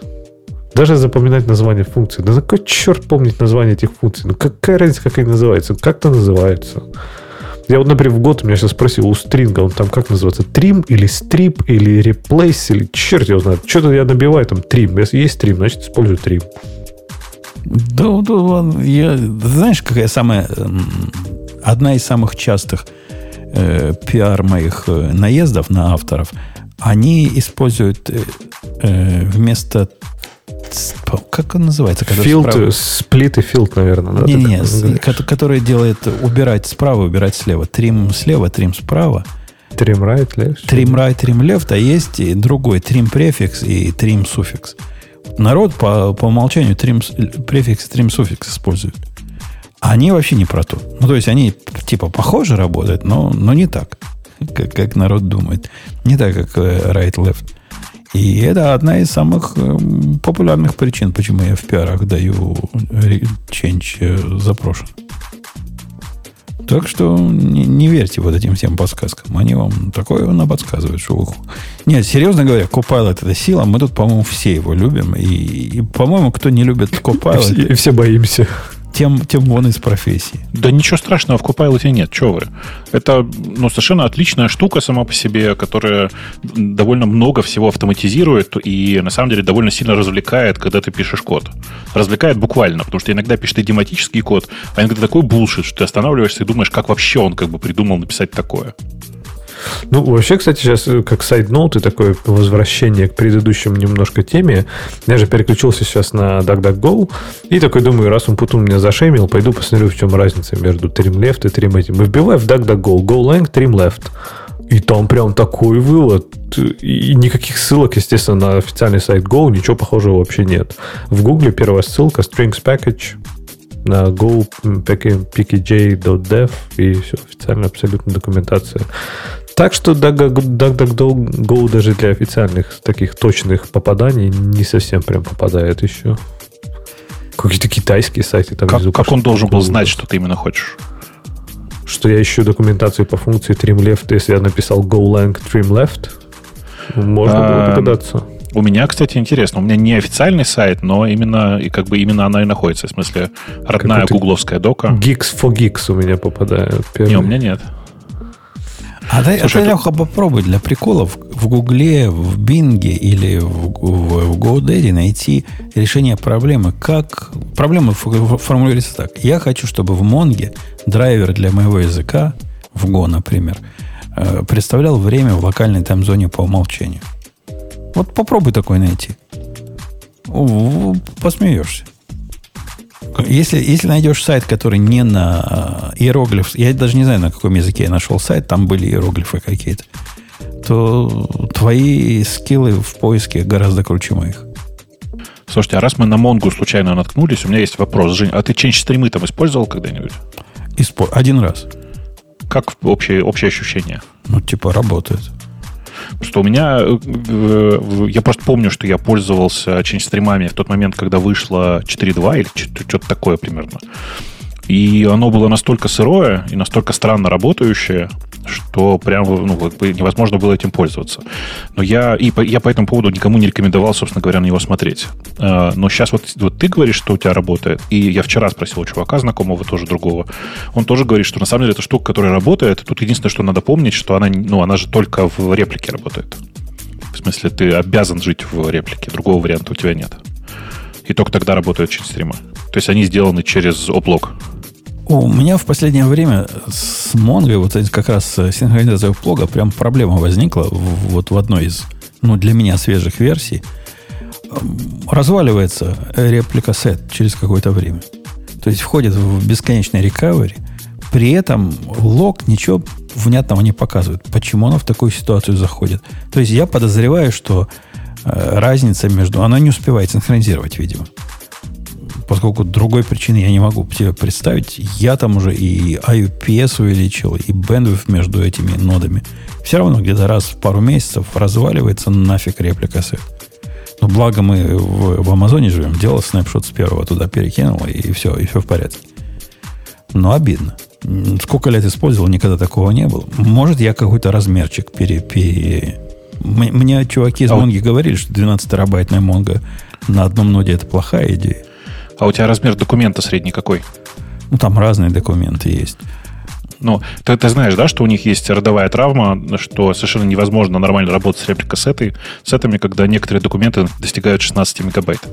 Вот 16 мегабайт и начинаются проблемы. Не, 16 мегабайт ты больше 16 мегабайт ты записать туда не можешь. То есть э, проблема, это, это не проблема, это такое фундаментальное ограничение. Не, не, я, я не про это. В смысле, что когда он приближается к 16 мегабайтам, Э, начинаются проблемы. Вот как бы прям к бабке не ходи, будут проблемы. Ну, у меня есть некоторые документы, которые подозрительно приближаются к 16 мегабайтам, да. И даже есть специальный параметр, который говорит о размере бэтча такой поменять, чтобы в 16 мегабайт влазило то, что мы пытаемся записать. Но оно до того, как я увеличил до 11 терабайт, когда было 10 терабайт размер э, сториджа, все работало прекрасно, никогда проблем не было. С 11 и 12 регулярно возникает проблема. Какой-то я перешагнул рубеж. Э, рубеж невозврата. Э, Бобок, выбери тему какую-нибудь. Слушай, я на секундочку от вас отвлекусь. У меня там что-то дочь ругается. Сейчас вернусь. Вы пока выберите новую тему, пожалуйста, без меня. Ладно. Алексей. Да. А рад Я ли, только что выбрал. а рад ли А. ты так же, как я, тому, что в- нам в ГО завезут фазинг, фу- фу- фу- фузы, фузы, фузы, по-русски фузинг, Фузинг. фузинг. Фузы, Да. фузы завезут, короче. Вот-вот, вот уже, уже релиз кандидат 1 вышел. Прямо, прямо скажем, это уже близко к 18, 1.18 версии. У нас такая статья есть, как вот этот э, фузинг работает тут. Да, я ее даже почитал, и теперь еще вообще меньше понимаю, зачем это мне нужно. А ты, я так понимаю, скорее рад. Не, ну, согласись, в идее, когда... Вот как они описывают, у них же вот этот фузинг, который э, руководимый кавериджем, если я правильно понял. А я правильно понял? А что ты имеешь в виду под этим? Ну, то бишь, ты подаешь на вход какой-то функции кучу разных случайных, по, по сути, значений. И потом смотришь по кавериджу, оно само каверидж проверяет и видит, опаньки, ты подал значение там 15, например, на вход функции, которая квадратный корень должна вычислять, а каверидж сразу упал. О чем это говорит? О том, что мы в какие-то ветки почему-то не зашли. Ого-го-го. Вопрос вопросов, правильно? Почему не зашли? Э, Это раз. Во-вторых, э, программа упасть от случайного инпута типа не должна. Я так понимаю, да? Вот в этом же э, Ну да. суть, суть, суть идеи. По-моему, это богатая тема. Типа, особенно, представь, какой-то парсер у тебя есть. Парсер, который проверяет на довольно сложные премутации, там все. И, и ты ему подашь какой-то бред в то место, в котором ты ожидаешь разбор даты. И окажется, что, во-первых, сразу каверидж упал, поскольку оно не понимает это как, как дату и обойдет вообще этот бренч полностью. А во-вторых, все это нафиг свалилось. Ну, слушай, не знаю, я пока вообще не понимаю, нафига это нужно, потому что в твоем примере, например, с тем же с парсером, да, то есть я же, скажем так, не буду, не хочу обрабатывать все возможные пермутации неправильных случайных данных. У меня есть набор правильных данных, которые я знаю точно, что они правильные, я их в тестах там, например, задал. И есть какой-то... Остальные все неправильные. То есть, по сути, у меня на неправильные там один, ну, два бранча, да, то есть, условно опасные неправильные и не опасные неправильные. Там есть какой-нибудь encoded э, URL и не encoded URL. То есть, по сути, мне там не надо генерировать 150 миллионов разных вариантов, потому что, скорее всего, они все одним бранчем у меня будут отметаться. Типа, try, там, попытайся раз парсить дату, не получилось, забей. И мне не надо 150 миллионов вариантов неправильных дат туда подавать, потому что, ну, типа, они все будут одним бранчем. Но у них тут интересная идея с сидами. Вот это я не очень понимаю. То есть у них там в примере, в которой в статье, там есть вот эти типа сиды данных, и там, например, там типа 1, 2, 3, и потом скобочки 1, 2. Вот если это типа какие-то паттерны, по которым он потом сам будет рандомизировать данные и, и загонять их внутрь, наверное, еще что-то имеет смысл. Не, Ну, насколько, не насколько знаю. я понял, он запомнит те э, случаи, типа те варианты, которые вызвали э, подозрительные, подозрительные изменения кавериджа. И вот эти варианты, и те варианты, которые вызвали падение. И будет тебе их потом все время впендюривать, когда ты еще раз этот тест попытаешься запустить. Ну, типа такой А. регрессион фазинг получится вот это. Так, а, а ну, ну, зачем, то есть у тебя есть такие прям кейсы, где вот тебе надо реально бомбить его случайным набором данных, и причем разным, да, то есть, типа, у тебя есть, вот у тебя же наверняка есть тест, который тестирует там зеленый, ну, хороший бранч, да, и там какой-то ошибочный сценарий. И ты его покрыл. Ну, например, я так понимаю, фазинг чаще всего полезен все-таки для ошибочных сценариев тестирования. У тебя вот есть прям кейсы, где ты хочешь завалить его с рандомными данными, и это прям будет важно для твоих тестов? Для Не то, что рандомными данными, но рандомными случаями. Иногда бывает, вот недавно был баг в, э, в AUF библиотеке. Чувак нашел, и я про это не мог бы в голове это сложить. Типа, если AUF не прошел до конца, то есть если он упал в процессе, то попытка вызвать статус метод вызывает панику. Вот такое наверняка можно было бы вот этими фазами отловить. Так, а как? Ты же стейт же зафазить не можешь. Не- Ты же инпуты только фазишь. Ну, тут надо было бы сильно подумать, как это сделать, но чувствуется, что можно есть- было в эту сторону что-то. Понимаешь, тебе, тебе надо не просто подать вот именно рандомные данные, тебе надо корректный набор входных данных, которые приведут в систему в некорректное состояние подать. И вот это зафазить, ну, Ну, если, наверное, если его можно. достаточно много запускать, и, и вот эти мартышки могут и войну и мир в конце концов, может, я когда-нибудь и попаду на такой случай. Не знаю, либо, может, я пока не понимаю, как это работает. Но вот, вот такие кейсы, как ты описываешь, я бы, наверное, посмотрел, да. То есть возьми вообще все возможные варианты бранчей по моему коду и попробуй как-то подобрать входные данные, чтобы типа он их... То есть, если бы был бы реверсивный фазинг, чтобы он мог построить AST, посмотреть все мои бранчи и сказать, окей, такая комбинация входных данных прогонит, например, э, набор комбинаций, да, вот входных данных прогонит все бранчи и их бы прогнал по коду. Вот это было бы круто, чтобы я знал, что у меня типа все мои там э, там if стейтменты все покрыто. А просто бомбить рандомными данными, ну смысл? Мне всегда эта идея казалась какой-то сумасшедшей и бессмысленной. И поэтому я как-то не особо так прям про ну, это радости. Ну вот смотри, ты пишешь тот самый парсер, о котором мы говорим. Парсер, ну, который, мы все, ну, мы каждый день пишем парсеры, поэтому давай рассмотрим этот ну, вариант. Я, я Дважды пишу, в год. Я, Дважды в день я пишу парсеры для каких-то кастомер данных, данных пользователей довольно часто. И если вы думаете же в этот файл, который должен быть, например, CSV файл, в котором все аккуратненько через запятую стоит и определенное количество полей, заказчик вдруг не впишет HTML или PDF, так вы таки ошибаетесь. И интересно мне реально прогнать против функции parseString вот всякие разные бред и посмотреть, все ли я предусмотрел. Потому что представь ситуацию, когда мне надо какой-то флот разобрать. Мне для этого надо взять строку, правильно? Какой-то хитрый флот, не, не, не, который не делается str-конвом, а какой-то в, в их собственном формате. Найти вот эту точечку в нем, как-то взять одну часть, как в другую. И вдруг нашлась точечка там, где не должна найтись. И я по индексу иду следующий, что считаю, там же будет дробная часть, а там уже ничего нет, уже вышел за конец строки. Вот тут вот этот фазинг вполне может помочь.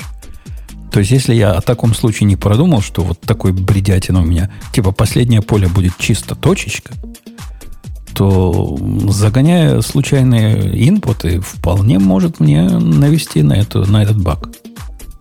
И это ведь не умозрительная проблема. Ну, фиг его знает, что там в PDF, который они туда случайно загонит будет.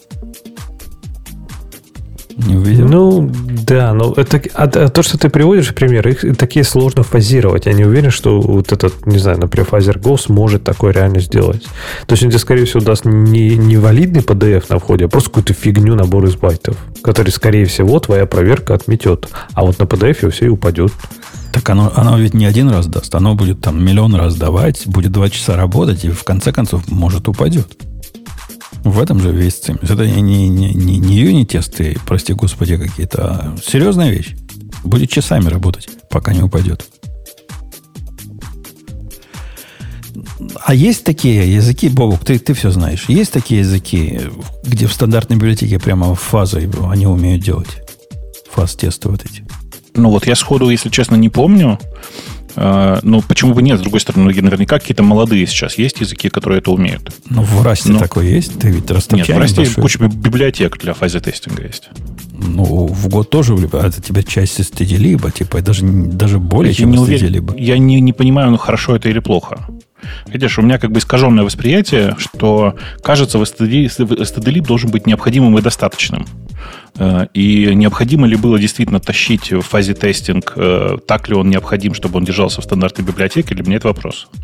Ну, если на Лехину точку зрения становиться, что это нафиг никому не нужно, конечно, не, нет. Но там, там же много есть вот стандартной библиотеки, связанной с тестированием. Они явно в сторону тестирования переклинены авторы. Там им бенчмарки прямо из коробки, и, вот такие тесты, и подтесты, и там все, что хочешь. И race кондишены можно проверять прямо. В этом контексте, наверное, и, и фазирование вот это нормально пойдет. Ты э, видишь, э, все-таки весь этот фазинг, фазирование, как ты говоришь, просто фазирование это от слова фаза, а это фази. Э, да, э, тестинг. Так вот, э, весь этот, весь этот фазе тестинг, он на самом деле для очень специфических кейсов. Действительно, там, когда у тебя функция, которая складывает две переменных и дает какой-то результат, ну, типа, логично использовать фазе тестинг как таковой. А вот для всего остального-то как? Для более сложных конструкций. Ну, так твоя цель как настоящего программиста перевести все к простым случаям и их и тестировать. Я бы, я бы на самом деле порадовался, если бы была утилита, э, которая, плохое слово, но тем не менее, которая фазе тестит э, мой код, э, и наход... и, а лучше находит в нем проблемы методом статического анализа. Потому что то, что ты можешь найти в фазе тестингом, в принципе, ты наверняка можешь найти и статическим анализом. А все, что у тебя пишется в базу, там еще что ты же не будешь фазе тестить. А вот, Бобук, ты не видел таких тулзов где-нибудь, чтобы, например, действительно взял такой статик анализ, построил все возможные проходы по дереву и подобрал набор валидных входных данных и, например, сгенерить под них тесты, чтобы действительно прогонять не всегда, видел. например, все Не видел, но вот я про это и говорю, идея. что было бы круто, если бы такая штука была. Да, было бы любопытно, да. Ну, тесты были какие-то нечеловеческие. Ты бы на них посмотрел, вот как, как, как человеческое чувство. Сказал, что, мне что не это надо. за фигню на- наделал. А прикинь, мне не надо туда смотреть. Ну как, тесты это же тоже код, а код надо сопровождать. И вот такие автогенерируемые тесты, это, это как-то страшно. У себя Да нет. Нет. Ну зачем? Ну ты же не смотришь в код компилятора в большинстве случаев. Тут такая же история. Зачем тебе туда смотреть?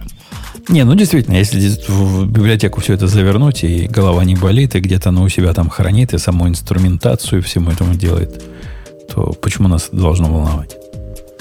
Ну, в том-то и дело. Ну, тем не менее, многие считают в версии 1.18 э, вот эти вот это фазирование более важной фичей даже, чем дженерики.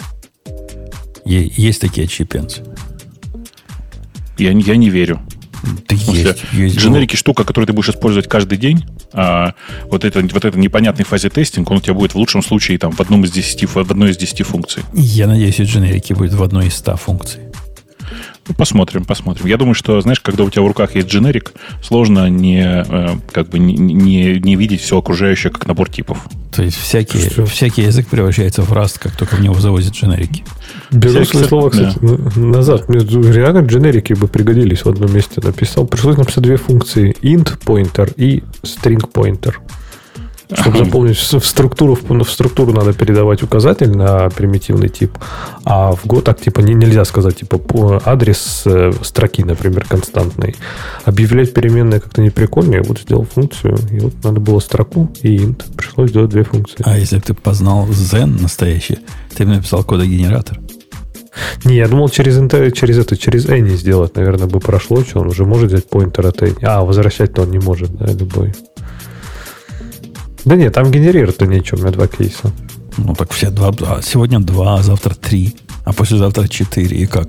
Будешь как калашара каждый раз руками дописывать? Копипастить, да. Я больше... Подожди, у меня, например, 50% кода это копипаст, а еще 30 пишет этот Copilot, поэтому ничего бы, нормально я бы написал. Э, Окей. У нас из новостей есть такое странное, такое странное, что прямо вообще стране. Все страньше и страньше. Если вам хотелось из вашего компьютера сделать полнейшего имбецила, и вы не знали, как, это, как этого добиться, то Google теперь предоставляет вам, ну, пока не предоставляет, это такая, по-моему, закрытая бета, да? Мне не дали.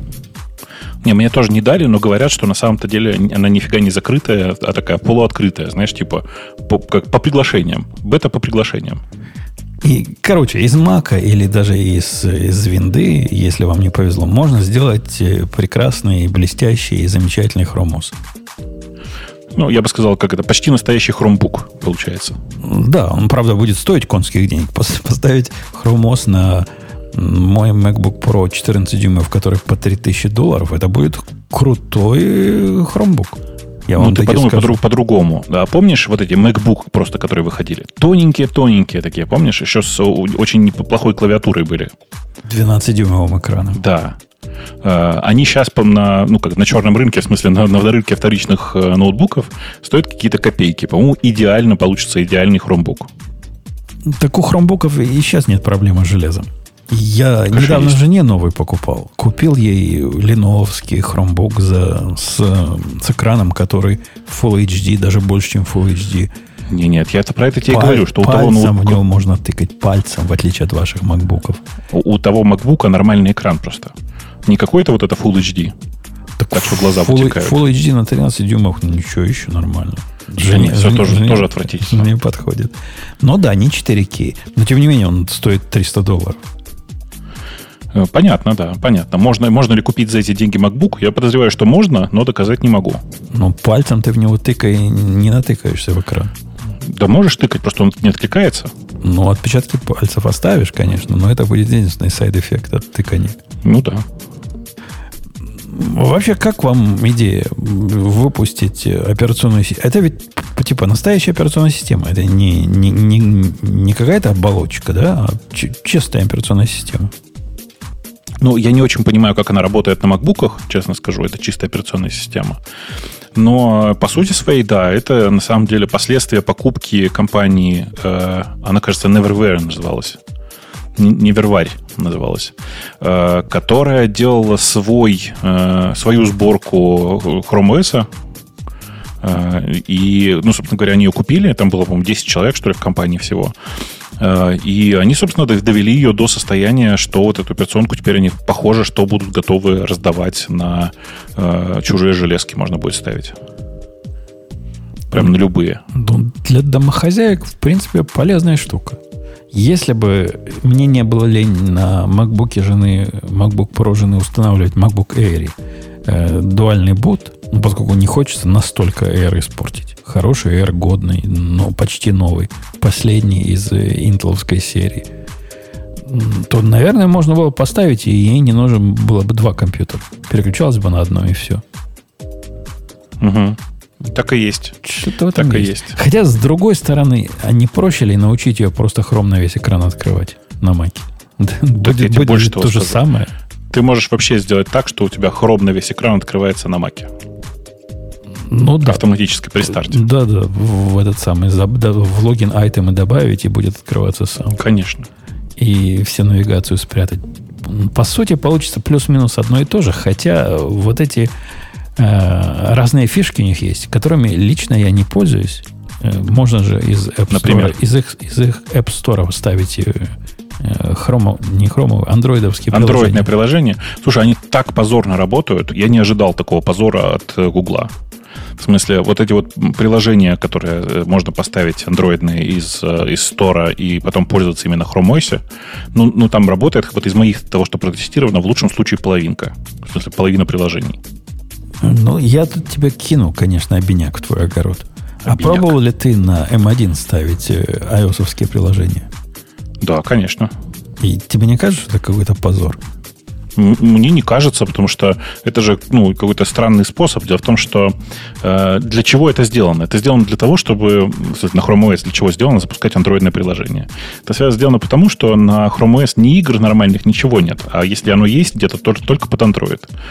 Вот. А э, на, э, ну, зачем запускать просто так-то ios приложение? Я тебе скажу, зачем. Например, для э, macOS нету программы, которая подкасты, как она называется-то? Ну, главная подкасты. программа. Не-не-не, вот это правильная программа. Ну, от, от правильного чувака. Эм... Господи, вылетел из головы. Это называется склероз. На О букву, да? Овер, оверкаст? О, да, оверкаст. оверкаст. Нет оверкаста. Попытка его поставить, в принципе, заканчивается успехом. Он ставится. Но он выглядит именно так, как ios приложение, которое пытается работать под, под Mac. Ну, была бы Ксюша, я пнул в сторону, как пытались выглядеть нативным образом параллельсовские приложения. Виндовое приложение, которое... Оно типа как нативно почти, но, но, но полная фигня. Вот здесь то же самое. Ну ладно, параллелис это, это наши люди пальцем делают. Но тут же Apple целый. Они ведь могли бы сделать хорошо. А нет, не, не получается нифига хорошего. Слушай, а скажи, пожалуйста, а Overcast еще раз, вообще развивается как-то? Ну, он работает, и, по-моему, автор даже новые версии выкладывает. Я просто настолько давно не, не видел какого-то развития от Overcast, он типа его сделал, Марков, в какой-то момент, и все. А чем он сейчас занимается, я вообще не понимаю. Может, это из той серии, когда программа достигла функциональной завершенности и больше нечего улучшать? Э, возможно, хотя, знаешь, я вот сейчас пошел на сайт к Марка, обнаружил, что внезапно понял, что давно не видел его постов. И у него последний пост 5 э, октября 2021 года. Марко, с тобой все в порядке? Он же там в подкастах участвует. В подкастах-то да, но просто типа он не может же он совсем забросить свои блоги. Э, да. И я вот смотрю, что я из себя такого, что я себе такого поставил из, из таких странных программ. Прямо скажем, немного поставил. У меня стоит э, приложение, которое разогревает мою кружку. А, ну, еще какая-то по мелочи, короче, всякая, всякая мелочевка, которую точно никто не будет заморачиваться и делать э, ну, типа самостоятельное какое-то приложение для macOS. Да. Особенно в этом деле бесит, когда некоторые разработчики запрещают это делать. Зачем они? Зачем они? Они борются за вот тот самый идеальный user experience, что ли? Ну да, да. Многие такие по этому, ровно по этой причине.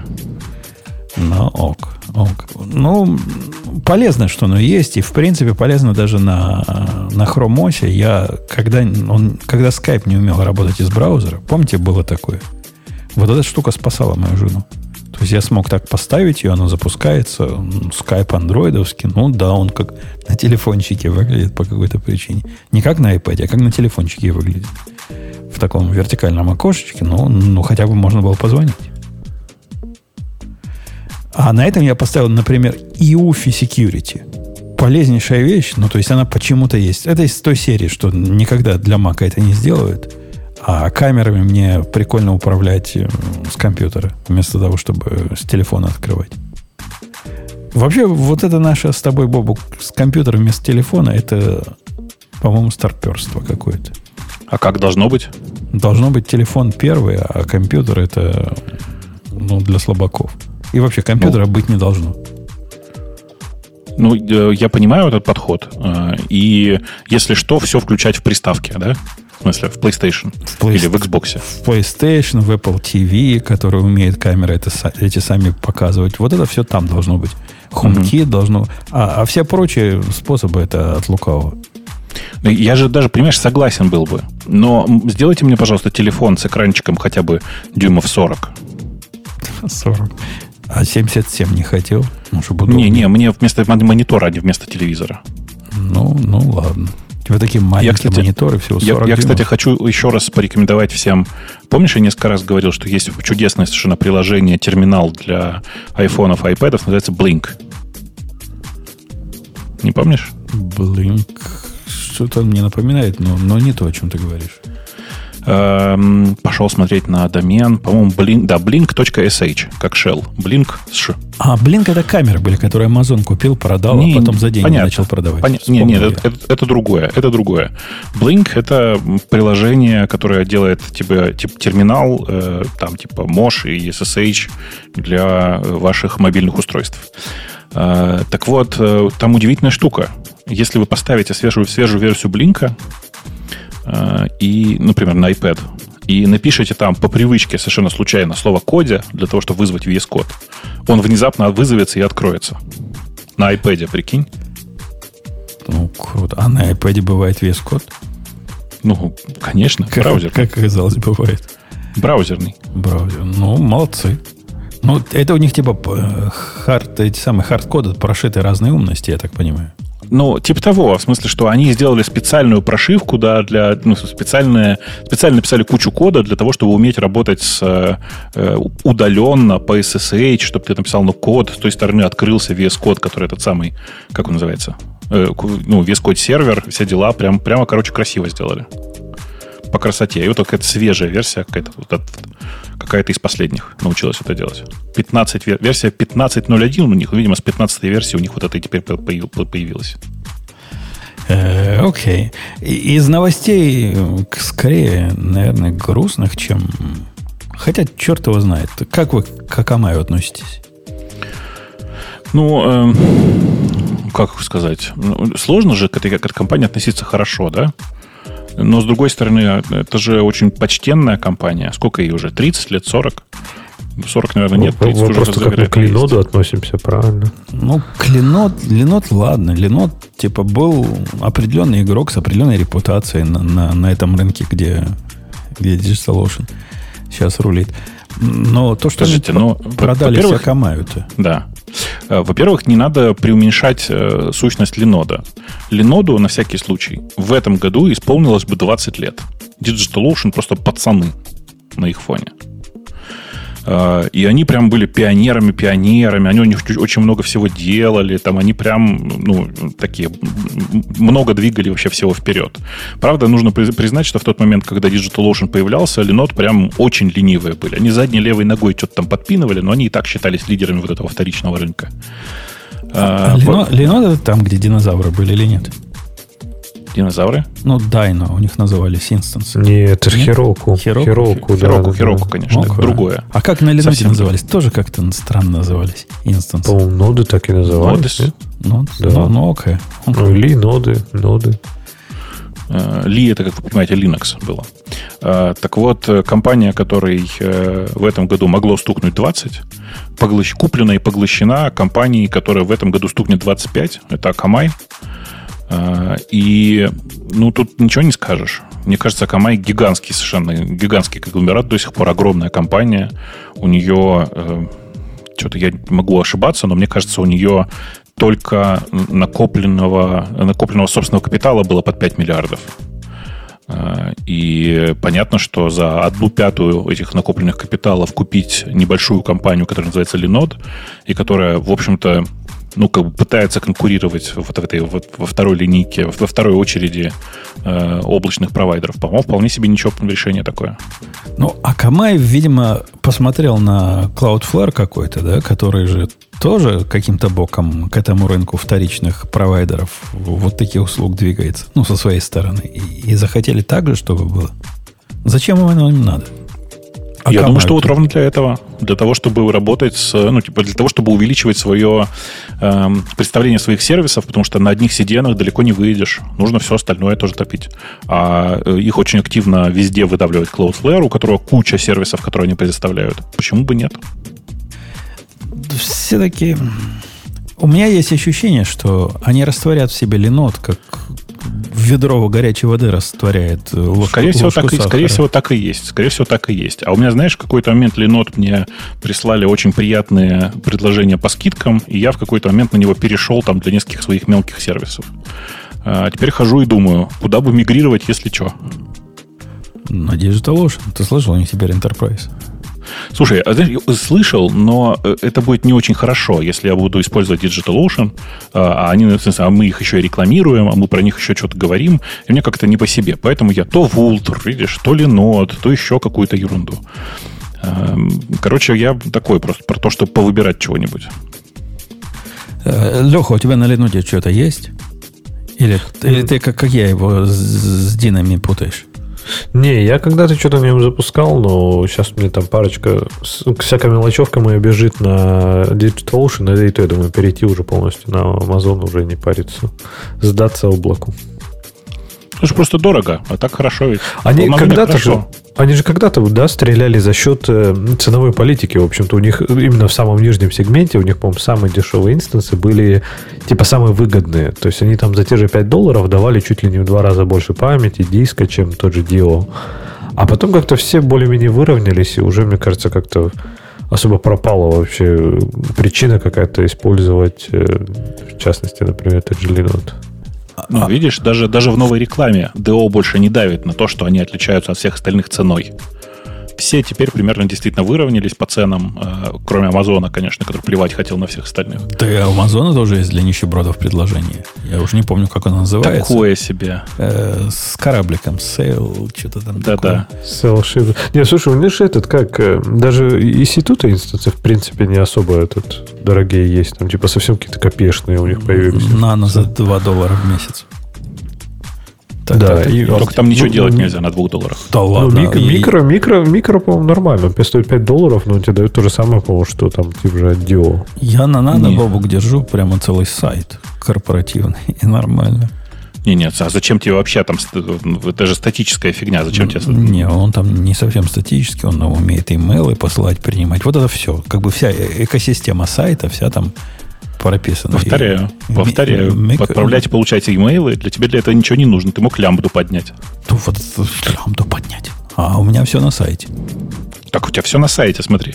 Но в тот момент, когда ты хочешь отправить письмо, у тебя дергается ручка с лямбдой. Куда ты все отправляешь. Да я понимаю. Но зато сейчас у меня один, один мой любимый докер композ, и все вместе поднимается, все вместе прописано, и все оно ходит, и сидит в DMZ, и никаких мне пермишенов специальных для лямп не надо, и параноидально отделенное от всего остального. Ну, ты понимаешь, вот такая красота. Я, слушай, так устал у себя на девелоперской своей машине с докер композом, что написал себе генератор композов, прикинь. Ну, который там типа нужные лейблы проставляет для того, чтобы экспортнуть это в, э, в присутствие веба. Еще какую-то ерунду. Ну, то есть, типа там такое из маленького томл файла появляется, получается там 5 килобайт докера, докер композа типа сложные композы. Я, я композы свои пишу таким образом. Нахожу подходящий, похожий. Cut and paste ему делаю, потом ручками редактирую. А и, я о чем? А я ненавижу cut and paste. И вот оно. Вот он.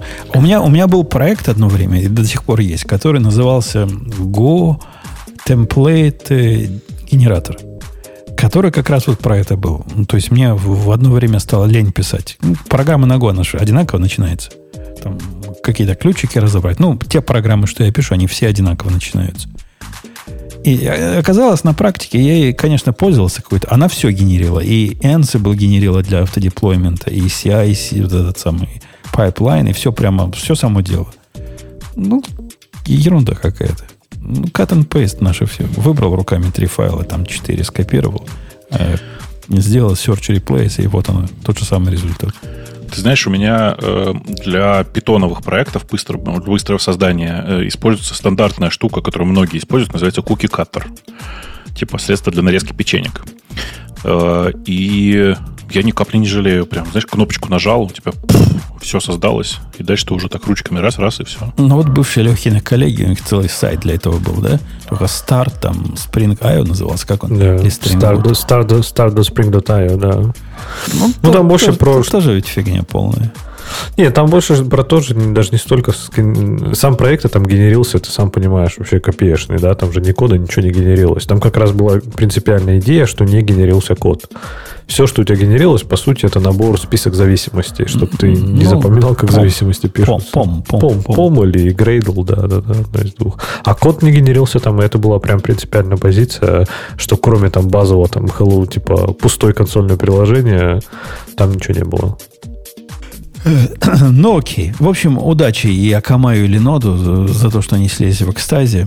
Для Ленода, конечно, вот это, как они называют сейчас хипстеры, выход. Выход через 20 лет. Ну, если у них были инвесторы, то они, наверное, уже состарились за это время. Не все дожили до выхода. А, кстати, хорошо-то заплатили? А, чуть меньше ярда. Ну, типа, полная циф цифра не раскрывается, но, судя по всему, в районе 900 миллионов. То, То есть, нормально, терпимо. Ну, даже меньше одного Инстаграма. Конечно, меньше. Но у него, видишь, как бы и аудитория поменьше немножко. А, ну, ладно. Ладно, раз так. Ну что, пойдем на тему наших дорогих? Как вам? Пойдем, пойдем. Ничего себе, сам предложил, смотри. Ну, зато Не как обычно, я тебя туда заманиваю, а прям сам предложил. Будем медленно и вдумчиво поскольку времени еще много. И .NET исполнилось 20 лет. Почему это должно волновать Правда? жителей других домов? В смысле, почему э, про это такой праздник, мне интересно. В смысле, я э, очень рад за .NET, кроме шуток. Вы знаете, да, как, в какой день .NET исполнилось? Нет? Нет. Они его зачали в день Святого Валентина. Ну, в смысле, это литерально произошло 14 февраля. Даже если день рождения, то он родился тогда, 14 февраля, не зачали. Ну, конечно, в смысле, запустили. Запустили они его. Прости, пожалуйста. Леха, я знаю, сколько их вынашивает. Может, через день и все, и готов уже. Что там, да, 13 может, зачали, а 14 уже выпустили. Ну, в общем, я не знаю, что можно всех только поздравить. Э, и .NET в последнее время все улучшает и улучшает. Это без сарказма сейчас говорю. А, и C-Sharp постепенно все лучше и лучше. И, ну, как бы он так, в принципе, неплохой язык. Ну, yeah. Э, мне кажется, все равно не совсем честно, да? У .NET было второе рождение, в общем-то. То есть, типа, .NET, который был до появления вообще Core, до перехода всего в open source. То есть, вот этот вот как бы заскорузлый .NET, который там, типа, 4,5, это, конечно, было убожество полнейшее. 4,5, в смысле, нет, 3,5. Ну, ну да, то, что было, короче. До того, как, по, до того, как появился нормальный .NET, вот то, что там было, это, конечно, позорище было страшное. То есть это был просто ходячий кошмар и ужас. Я там жил, и там было плохо все. То есть там не было... Язык был классный. Инфраструктура вокруг него лучше бы она горела в аду просто. Подожди, а любят линк какой-то вспоминать, когда про .NET говорят? Говорят, наше все, их все. Лин, линк это этот Hibernate. Ну, ну типа, не Hibernate, ладно. Это... Человеческий Hibernate. Человеческий Hibernate. Ну, Link, Hibernate наверное, здорового человека. Link это все-таки, скажем так, это, это .NET Core, да, как, нет, не Core, а как называется? Entity Framework, Entity Core. Короче, у них есть на базе, поверх линка свой собственный Hibernate.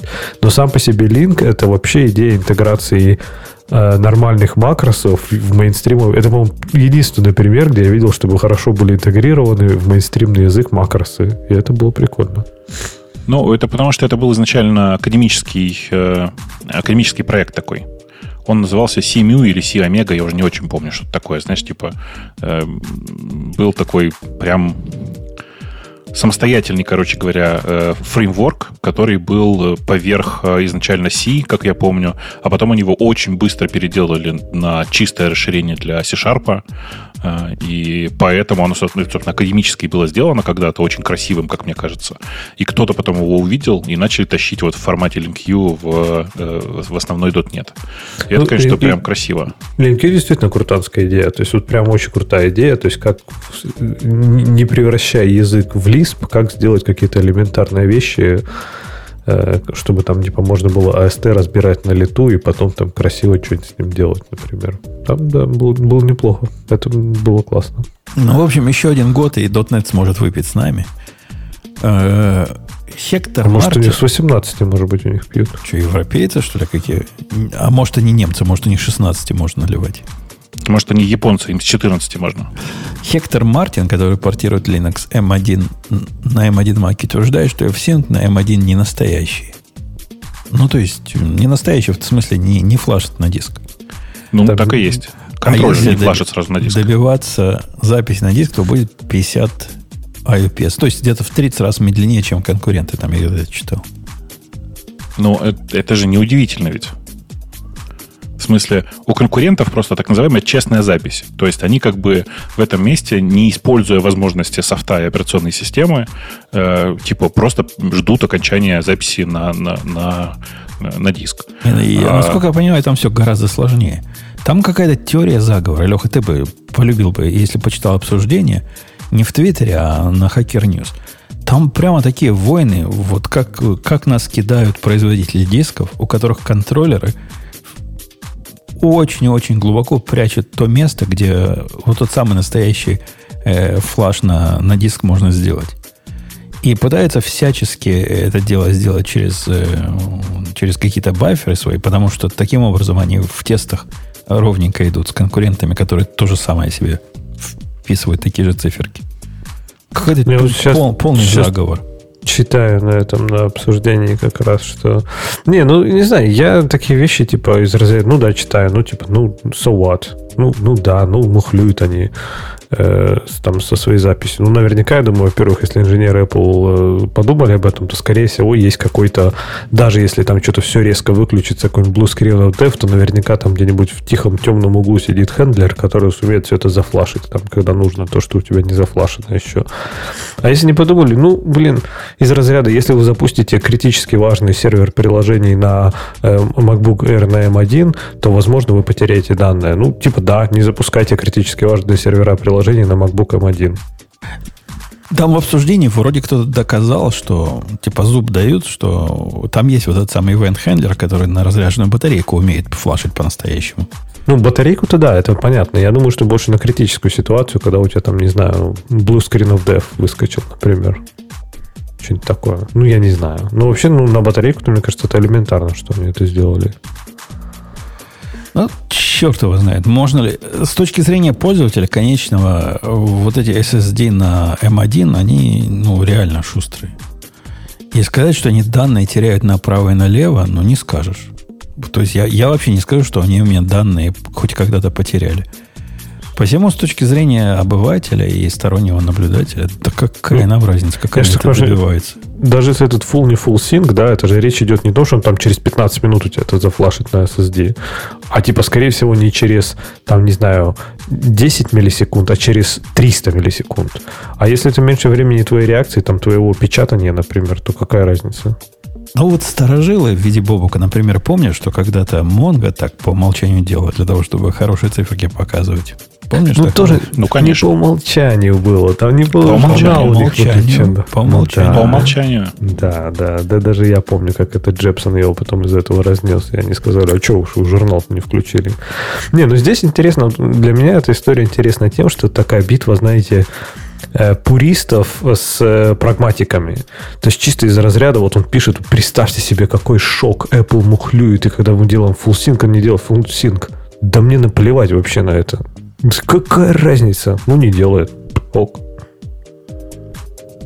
И- и что? Это, это серии, знаешь, линтеры, которые... Ты открываешь какой-то файл в Go и делаешь в дефере close ему. Знаешь, как линтеры это не любят? Да, да, да. Бесят меня, да, вот эти триггеры. А, а вот а как правильно делать? То есть, типа, я в некоторых местах делаю там все, оборачиваю функцию, говорю, там, если error, то там лог, что-нибудь print. Ну, а У, у- них концепция double close надо сделать. Поскольку close, он э, безопасный с точки зрения выполнения второго. То есть один раз ты делаешь его впрямую с проверкой на ошибки, и второй раз в дефере, ну, на всякий случай, если где-то забыл. Так нет, ты же дефер можешь обернуть функцию просто, да, сделать дефер, ну, лямбды условно, а потом внутри уже нормальный клосс обработать и так далее. Ну да, но из дефера возвращать ошибку, ну, получается плохо. Ну, никак, да, я говорю, что Не, не, можно, можешь можно сделать. через ER вернуть, через э, именованный Ну, возврат. Ну, это кривоватенько. Ну, как-то да. Ну, не знаю. Ну, я, а, ну я так понял, что ты имеешь в виду, что они делают, типа, клоус в самом конце, да, а вот этот дефер, и это если на случай, если да, делают close во всех бренчах, типа где-то if, там то R, выход на R, там делаешь close, проверяешь, все такое. Если не закрылся, возвращаешь ошибку. И, но есть еще другой способ, по-моему, F-Sync вызываешь, поскольку close же, он же делает его тоже. И вот это та самая операция, которая может упасть. Ну, поскольку э, они такие тупые, эти линтеры, они не понимают, файл на read ли открыл, ну, типа, на чтение в основном. Какая мне разница, что там оно закроет, не закроет? Ну, ну закроет и замечательно. Ну, слушай, тут есть э, важный момент, что, конечно, тебе все равно в условии, когда это ноутбук, правда? А мне, по большому счету, все равно, сможет ли оно зафлашить то, что ему флашить не надо в файле, который я для чтения закрываю. А, в этом смысле. Ну да, конечно. Конечно. Э, окей. Что там у нас дальше идет хорошего? Слушай, там пока, пока ты ищешь, хочу сказать, слушайте, как меня ут- утомляют в последнее время люди, которые сначала пишут какую-то херню, которая должна кого-то оскорбить. Ну, например, э, ты танцуешь очень плохо, в скобочках, без обид. Ничего- вот это ничего вот, лишнего. no offense, no offense вот это вот, это прямо такая, такая жесть. Я каждый раз, когда это вижу, я понимаю, что вот человек, которого надо банить. Э, Прямо вот как бы это оно. Потому что сейчас я скажу ему, чувак, все, что ты написал до без обид, очень обидно э, вот этому, вот этому и вот этому человеку. Поэтому, пожалуйста, так, так не делай. И следующая фраза будет, ну я же написал без обид. Ну, как бы, я тебя забанил. Вот, чувак, прости, пожалуйста, я тебя забанил без обид. Да. Окей, окей. О, смотри, зато, Бобук, я впереди тебя в рейтинге, а? А я, я, подожди. я горжусь, что я на последнем месте. Чувак, А, ты- с конца вы считается, поймите, подожди. вы поймите. Там просто чувак попытался сравнить, кому какие из ведущих ему больше нравятся. Вы поймите, что в этой схеме вообще в принципе меня не пугают, когда люди начинают сравнивать друг друга. Меня расп- напрягает, когда люди э, как бы осознавая проблемность этого высказывания, а ведь кто-то может и обидеться, делают вид, что это как бы без обид. То есть, как будто бы это волшебное слово, за которое тебе ничего не будет. Так вот, будет. Бана, Да. Бана- Банахаммер у нас в руках не смотрит на вот эти ваши префиксы, Да. постфиксы. Два, два чера подтянулись в чатике, Бобук. А? Че? Два чера подтянулись, говорю. Так это, ну, как бы, ну, да. Э, Окей. GitHub слил название... Подожди, а как же в рейтинге языков программирования C-Sharp обошел Java? А, ок, ок. Обошел, сравнялся с PHP и TypeScript. Да. А Dart наиболее комфортный язык. А Go... А для, для чего наиболее комфортно? Пофигу, просто наиболее комфортный. Понятно. То просто людей успокаивает, когда он рядом. Да. Где, Да-да. где Perl? Рядом лежит Dart. Где Perl? Я хочу посмотреть на Perl. У нас же Perl сегодня был. Так нету его там. Как нет? Вот прикинь. Что, его Котлин даже рвет, как, как Котлин, говорил, его грузишь рвет. Ты что? Его кложа рвет вместе сразу там. Это, это просто какой-то позор. Я, кстати, недавно думал, и, не далее, как сегодня, думаю, вот если мне резюме писать, там перл упоминать прилично будет или нет? Думаю, скорее думаю, что- нет. Мне кажется, не надо. Смотря уже, на нет. какую позицию собираешься. Но А позицию кого самого, упоминать будешь? самого умного. Фортран тоже вряд ли буду упоминать, да. Не, может, ты А там почему? пойдешь вообще не в программирование, а в какой-нибудь ФБР, в расследование вести, то, конечно, надо упоминать тогда. Форензик, так сказать, по PL1 буду устраивать. А, Окей. По коммерческому использованию JavaScript, конечно, всех делает. За ним C-Sharp, за ним э, Java, Python, PHP. Слушай, может, я не то Бобок, по этой дочке в законе велел? Я ей сказал Python учить. А тут надо, Не-не. надо было C-Sharp. Да не, нет, конечно, нет. В смысле, в тех применениях, где ей ближе всего, а она, я так понимаю, скорее ближе к вот этим, к этим дата-сатанистам. Э, Там, конечно, ничего кроме питона нет, на самом деле. Ну, окей. Такая, такой дата-сатанист, который и веб-сервисы писать умеет. Конечно, конечно, но если у него база, в первую очередь, дата-сатанистская, то там кроме питона ничего нет. Э, Что там у нас с возрастом? Одни старперы? Или наоборот, молодые? Где? А там скажем, возраст чего-то, возраст разработчика в зависимости от языка. И граф такой. Э, самые... То есть на расте, на, судя по графику, на расте не пишут люди в возрасте 30 лет. Это звездеж? А, нет, смотрите, там как. Эм, там очень прикольно. На расте не пишут люди, в- короче, пишут люди с 24 до 27 лет.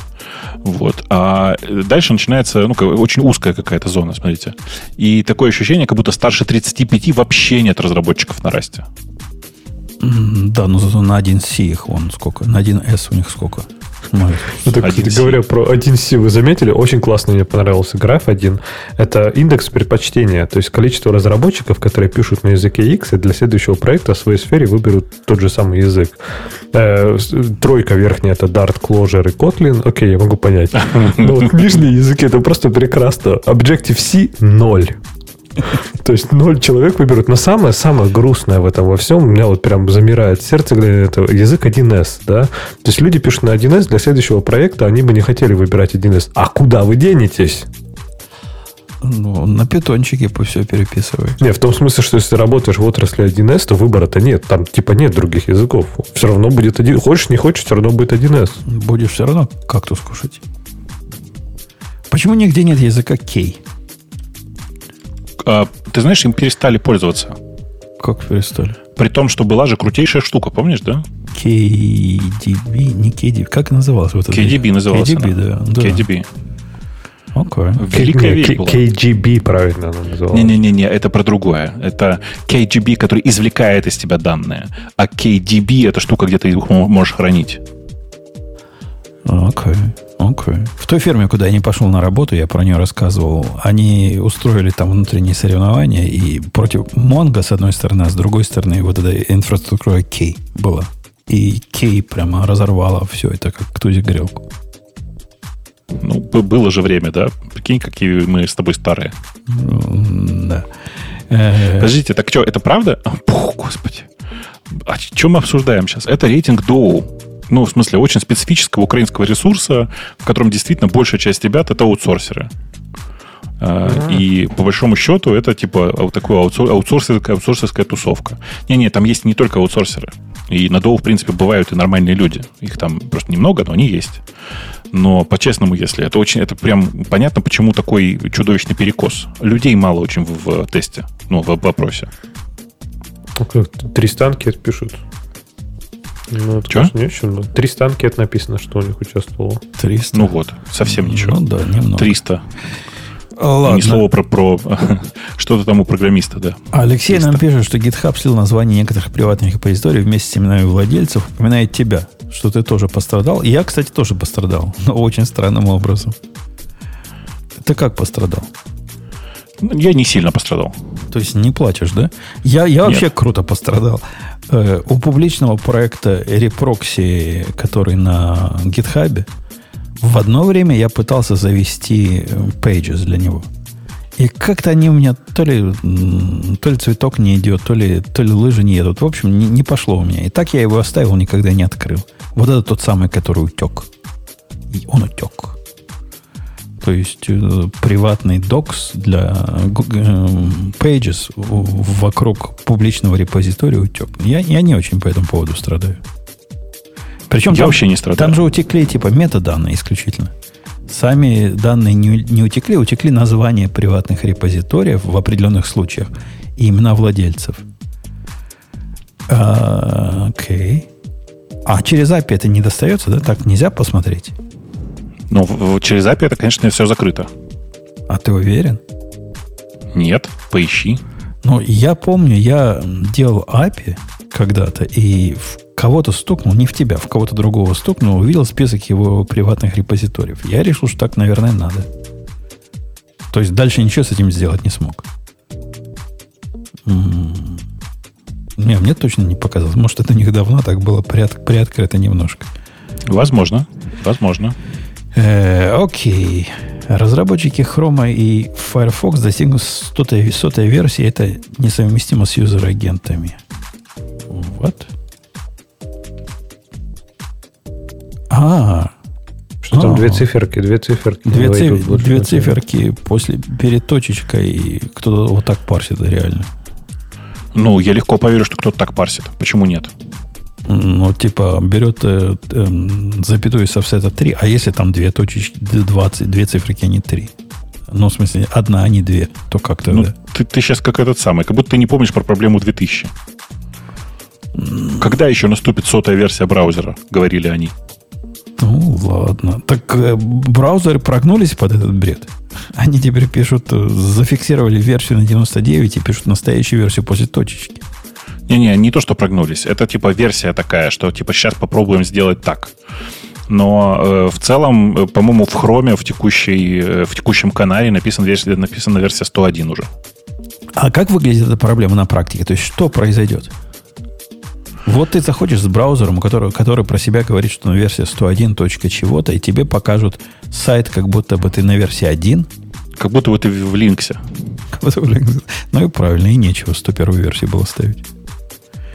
Окей, okay, окей. Okay. А это на самом деле вот это так популярно, да, показывать разные под разные user agent ы. Вот настолько это считается доверенной информацией?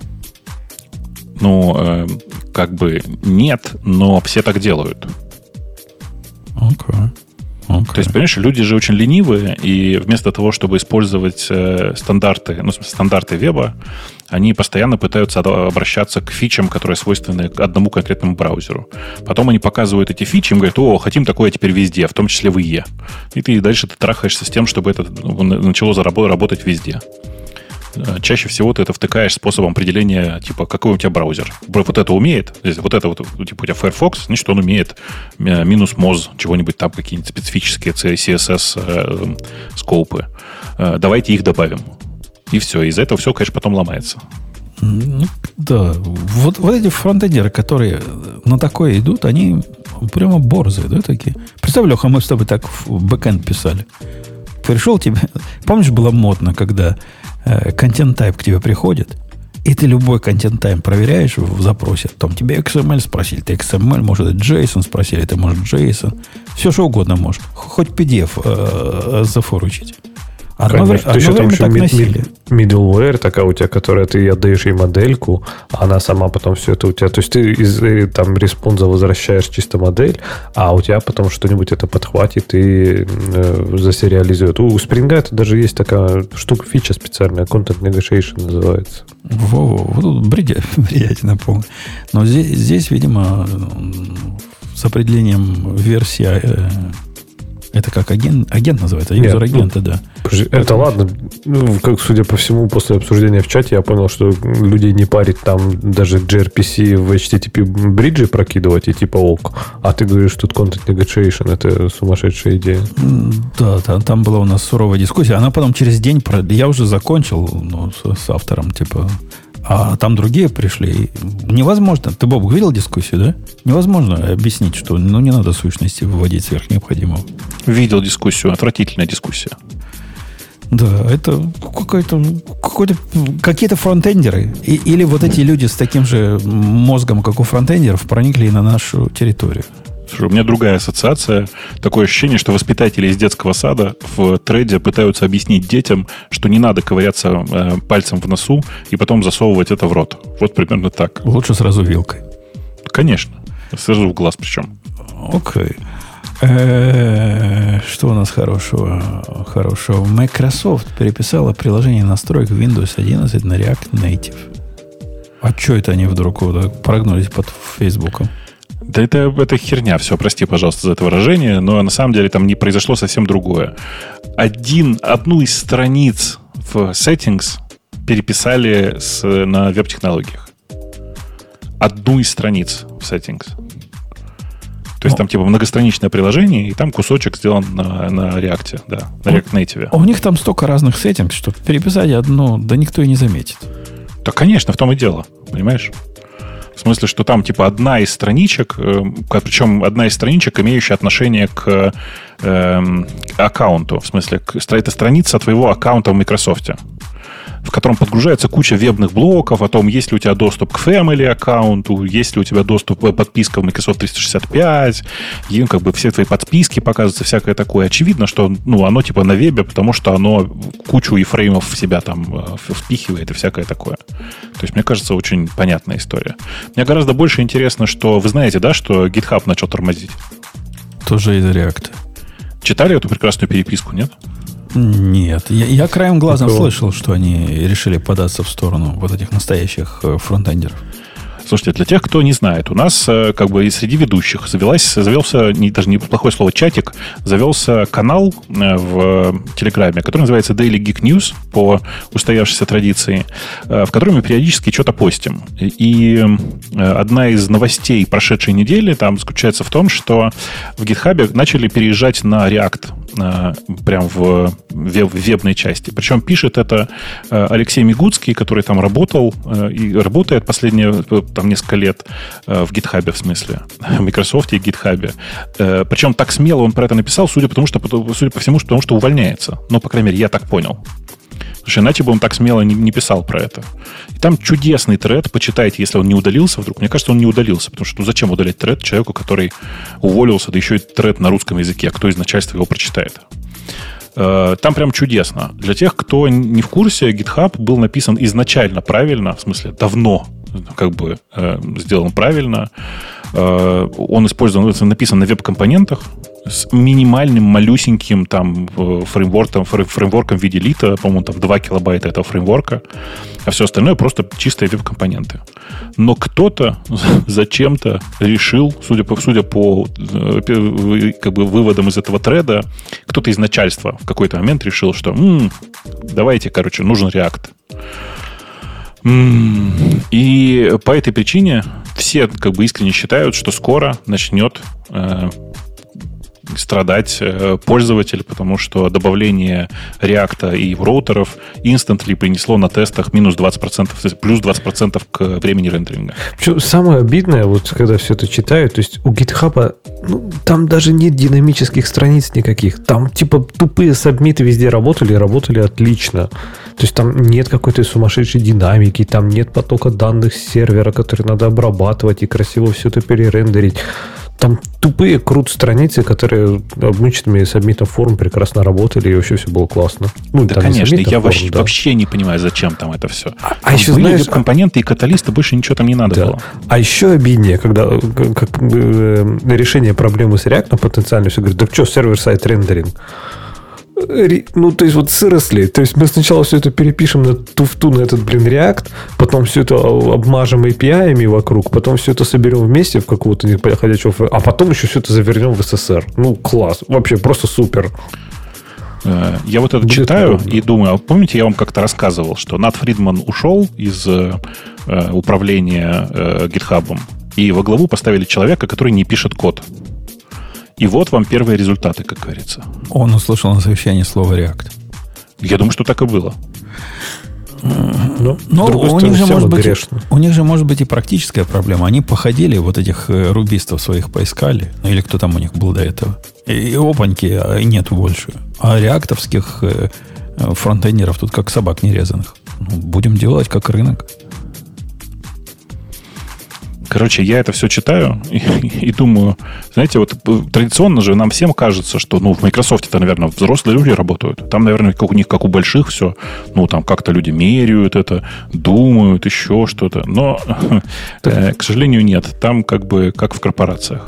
Ну, я, в принципе, понимаю, что сейчас вот серьезно, это, знаете, как раньше, э, как, если купишь там, не знаю, используешь IBM, то тебя никто не будет за это осуждать. Здесь так же. То есть, если ты будешь использовать React, то тебя никто не будет осуждать. Вот мы сейчас на проекте используем React. Я, честно, вообще не знаю, зачем. Но каждый раз, когда мы там сидим, давайте вот сделаем так, давайте так, там, давайте SSR прикрутим, сервис-сайт рендеринг. Я говорю, только давайте на формах все перепишем, рендерить HTML будем, ну, в Go, например, или там, ну, чем угодно, да, любимыми темплейтами, и сабмитить форму там в двух-трех местах, где это надо, нам сделаем. То есть, ну, так. А там, где нужна динамика, ну, там в бачку прикрутим вот маленький кусочек реакта, и все. И народ смеется надо мной, такие, а, классная шутка, здорово, как ты прикольнулся, а, а, а я не шучу. Эм, знаете, я вам хочу сказать? Там в чате и у нас кто-то в, в комментариях в нашем канале Delegate News э, все время настойчиво пишет, что это на самом деле Microsoft так решает проблему найма. У Microsoft, Google, Facebook и других нет такой проблемы найма, о которой вы думаете. Это у вас там, значит, если не написать React, то разработчик не придет. У Microsoft стоит очередь из разработчиков, которые хотят попасть в Microsoft, понимаете? Ну, а, тоже палка. Они со всех стран мира себе покупают целые команды, и это у них как бы постоянный процесс. Видимо, все-таки у них есть проблема найма. В смысле, у них есть проблема найма, но на другом уровне. Не на уровне, у меня есть люди, которые не понимают фреймворка. При найме в Microsoft тебя не спрашивают, владеешь ли ты реактом, понимаете? И люди, которые идут в Microsoft, идут туда не потому, что там написано или не написано в описании вакансии слово React. React для разработчиков Microsoft не является привлекательным событием. Вот в чем фокус как бы. Окей. Okay. А в слове фанк Microsoft что ли нет? Нет. Тю, а что это так? А как, как он там туда попадет? попадет? Ну, если они такие крутые, почему строем не ходят? У них есть манго теперь. Манго. Ну, окей. Близко к манго. Э, чего там у нас еще хорошего? Новый фреймворк на расте. Говорят, хорошо работает с JavaScript и Copilot в WebAssembly. Ю, ю, ю, ю, юрс. А вот у вас тоже, да, непонимание, как это прочитать? Йоу, я думаю, не? Как его так еще? Это, так, так это этот, что ли, Канье?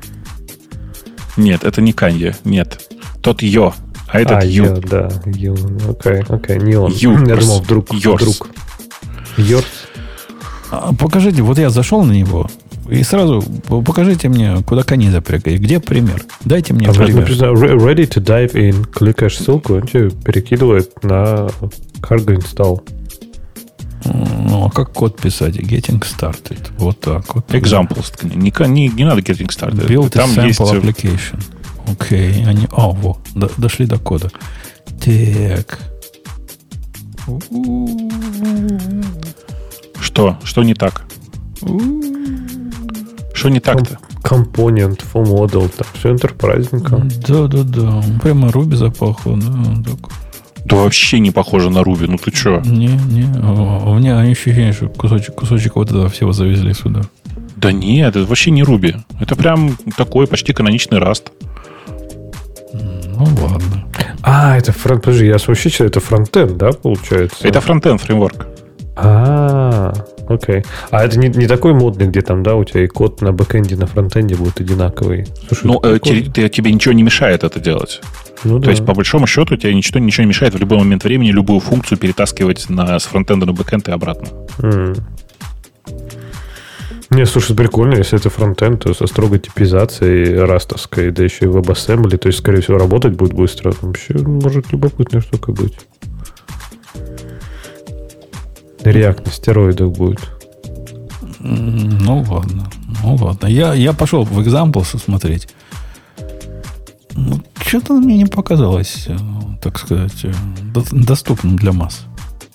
То есть идею я понимаю, чего они делают, но сказать, что для масс доступно.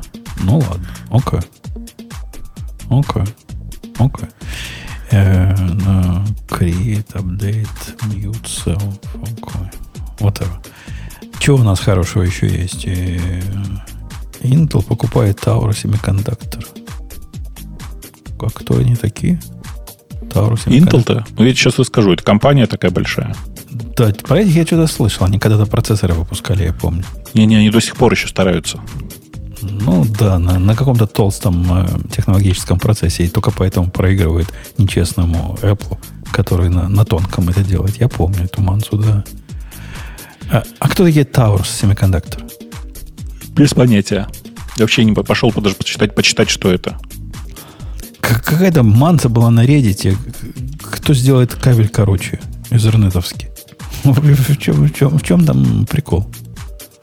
По-моему, очень мило. То есть мерились, мерились у кого короче, реально? Да. Вот. Ну, то, то бишь прибор, который кабели делает, это позволит тебе сделать кабель нулевой длины. Вот как там на, на картинке. А он не нулевой. Ну, где только два разъема. Так в том-то и дело, что он не нулевой. Нет, есть, есть короче. Посмотри, ниже, ниже, вот следующий. В том-то и дело, конечно. А, разъемчики подрезать еще. Конечно. Окей. Какая-то, какая-то бредовина, в общем, из серии Home Lab. Да, а что ты но пропустил? обратите внимание, даже у этого суперкороткого кабеля есть демонстрация работы. А, это если работает, тогда важно. А что ты потом пропустил эм, тему про этот, про траекторию карьеры, как переходить на Go PHP? Я как-то не увидел. А как переходить, расскажите нам. Не, это вопрос, это открытый вопрос. Эм, э, автор комментария, Булат, пишет, что сейчас он э, полтора года работает на PHP и смотрит, куда бы дальше перейти, чтобы развиваться как программист. И вот он видит один из путей, это набираться опыта в PHP и, в общем-то, в программировании, и а, или да, или искать работу сейчас на Go. И вот он почему-то хочет идти на Go, и вот спрашивает, э, какой из этих путей ему выбрать. Идти джуниором, я так понимаю, на Go, или натореться сначала в PHP, и потом уже сразу вырываться в Go. Стремительным демократом.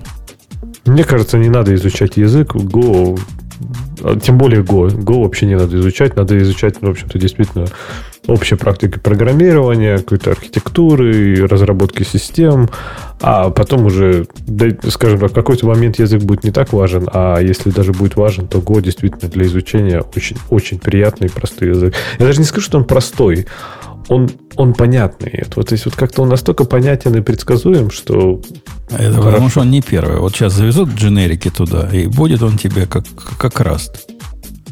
Ну, понимаешь, там все равно фундаментально многие вещи, они, они очень такие, иногда многословные, но они при этом вот простые, как бревно, и это, и это хорошо. То есть э, все равно даже дженерики, мне кажется, так не сильно усложнят, э, например, там, ну, то есть там, например, не появится функциональность, правильно? То есть функциональщины не будет, никаких там мапов, ничего. У тебя будут тупые форы, и они будут просто везде. У тебя не будет никаких там опшеналов, не опшеналов, у тебя будут if, и они будут у тебя везде одинаковые. Так что дженерики тут особо ничего не изменят. А я видел пропозал, где предлагали новый оператор ввести, чтобы типа лямбда делать. Так что Быстро. не, за, не зарекайся. Ну, так ну, лямбды же, лямбды ты и сейчас можно сделать. Да, да, но чтобы его кор, коротенько делать. Специальный оператор новый ввести, вот это все. Не, ну это же пока там std-lib не подтянется, пока у тебя нормально везде мапы, там, когда не см... ты, пока ты не сможешь у слайса сделать типа .map, то функции ты пофиг, как, насколько коротко. Дядька, как, как только лямбды вменяемые завезут, это все, вот это уже птички пропасть, это уже все там. Там все будет. И мапы тебе будут, и флэт мапы, и, и редюсы, и, и все, что хочешь. Было, ну, да, вот я говорю. Было бы удобно писать и превратим в Java 8 любой язык приличный. Точно. Э, ну что, все вроде бы из высоких тем. Или да, там все довольно, довольно скучно само по себе остальное. Окей, окей. Ну давайте на этой оптимистической ноте.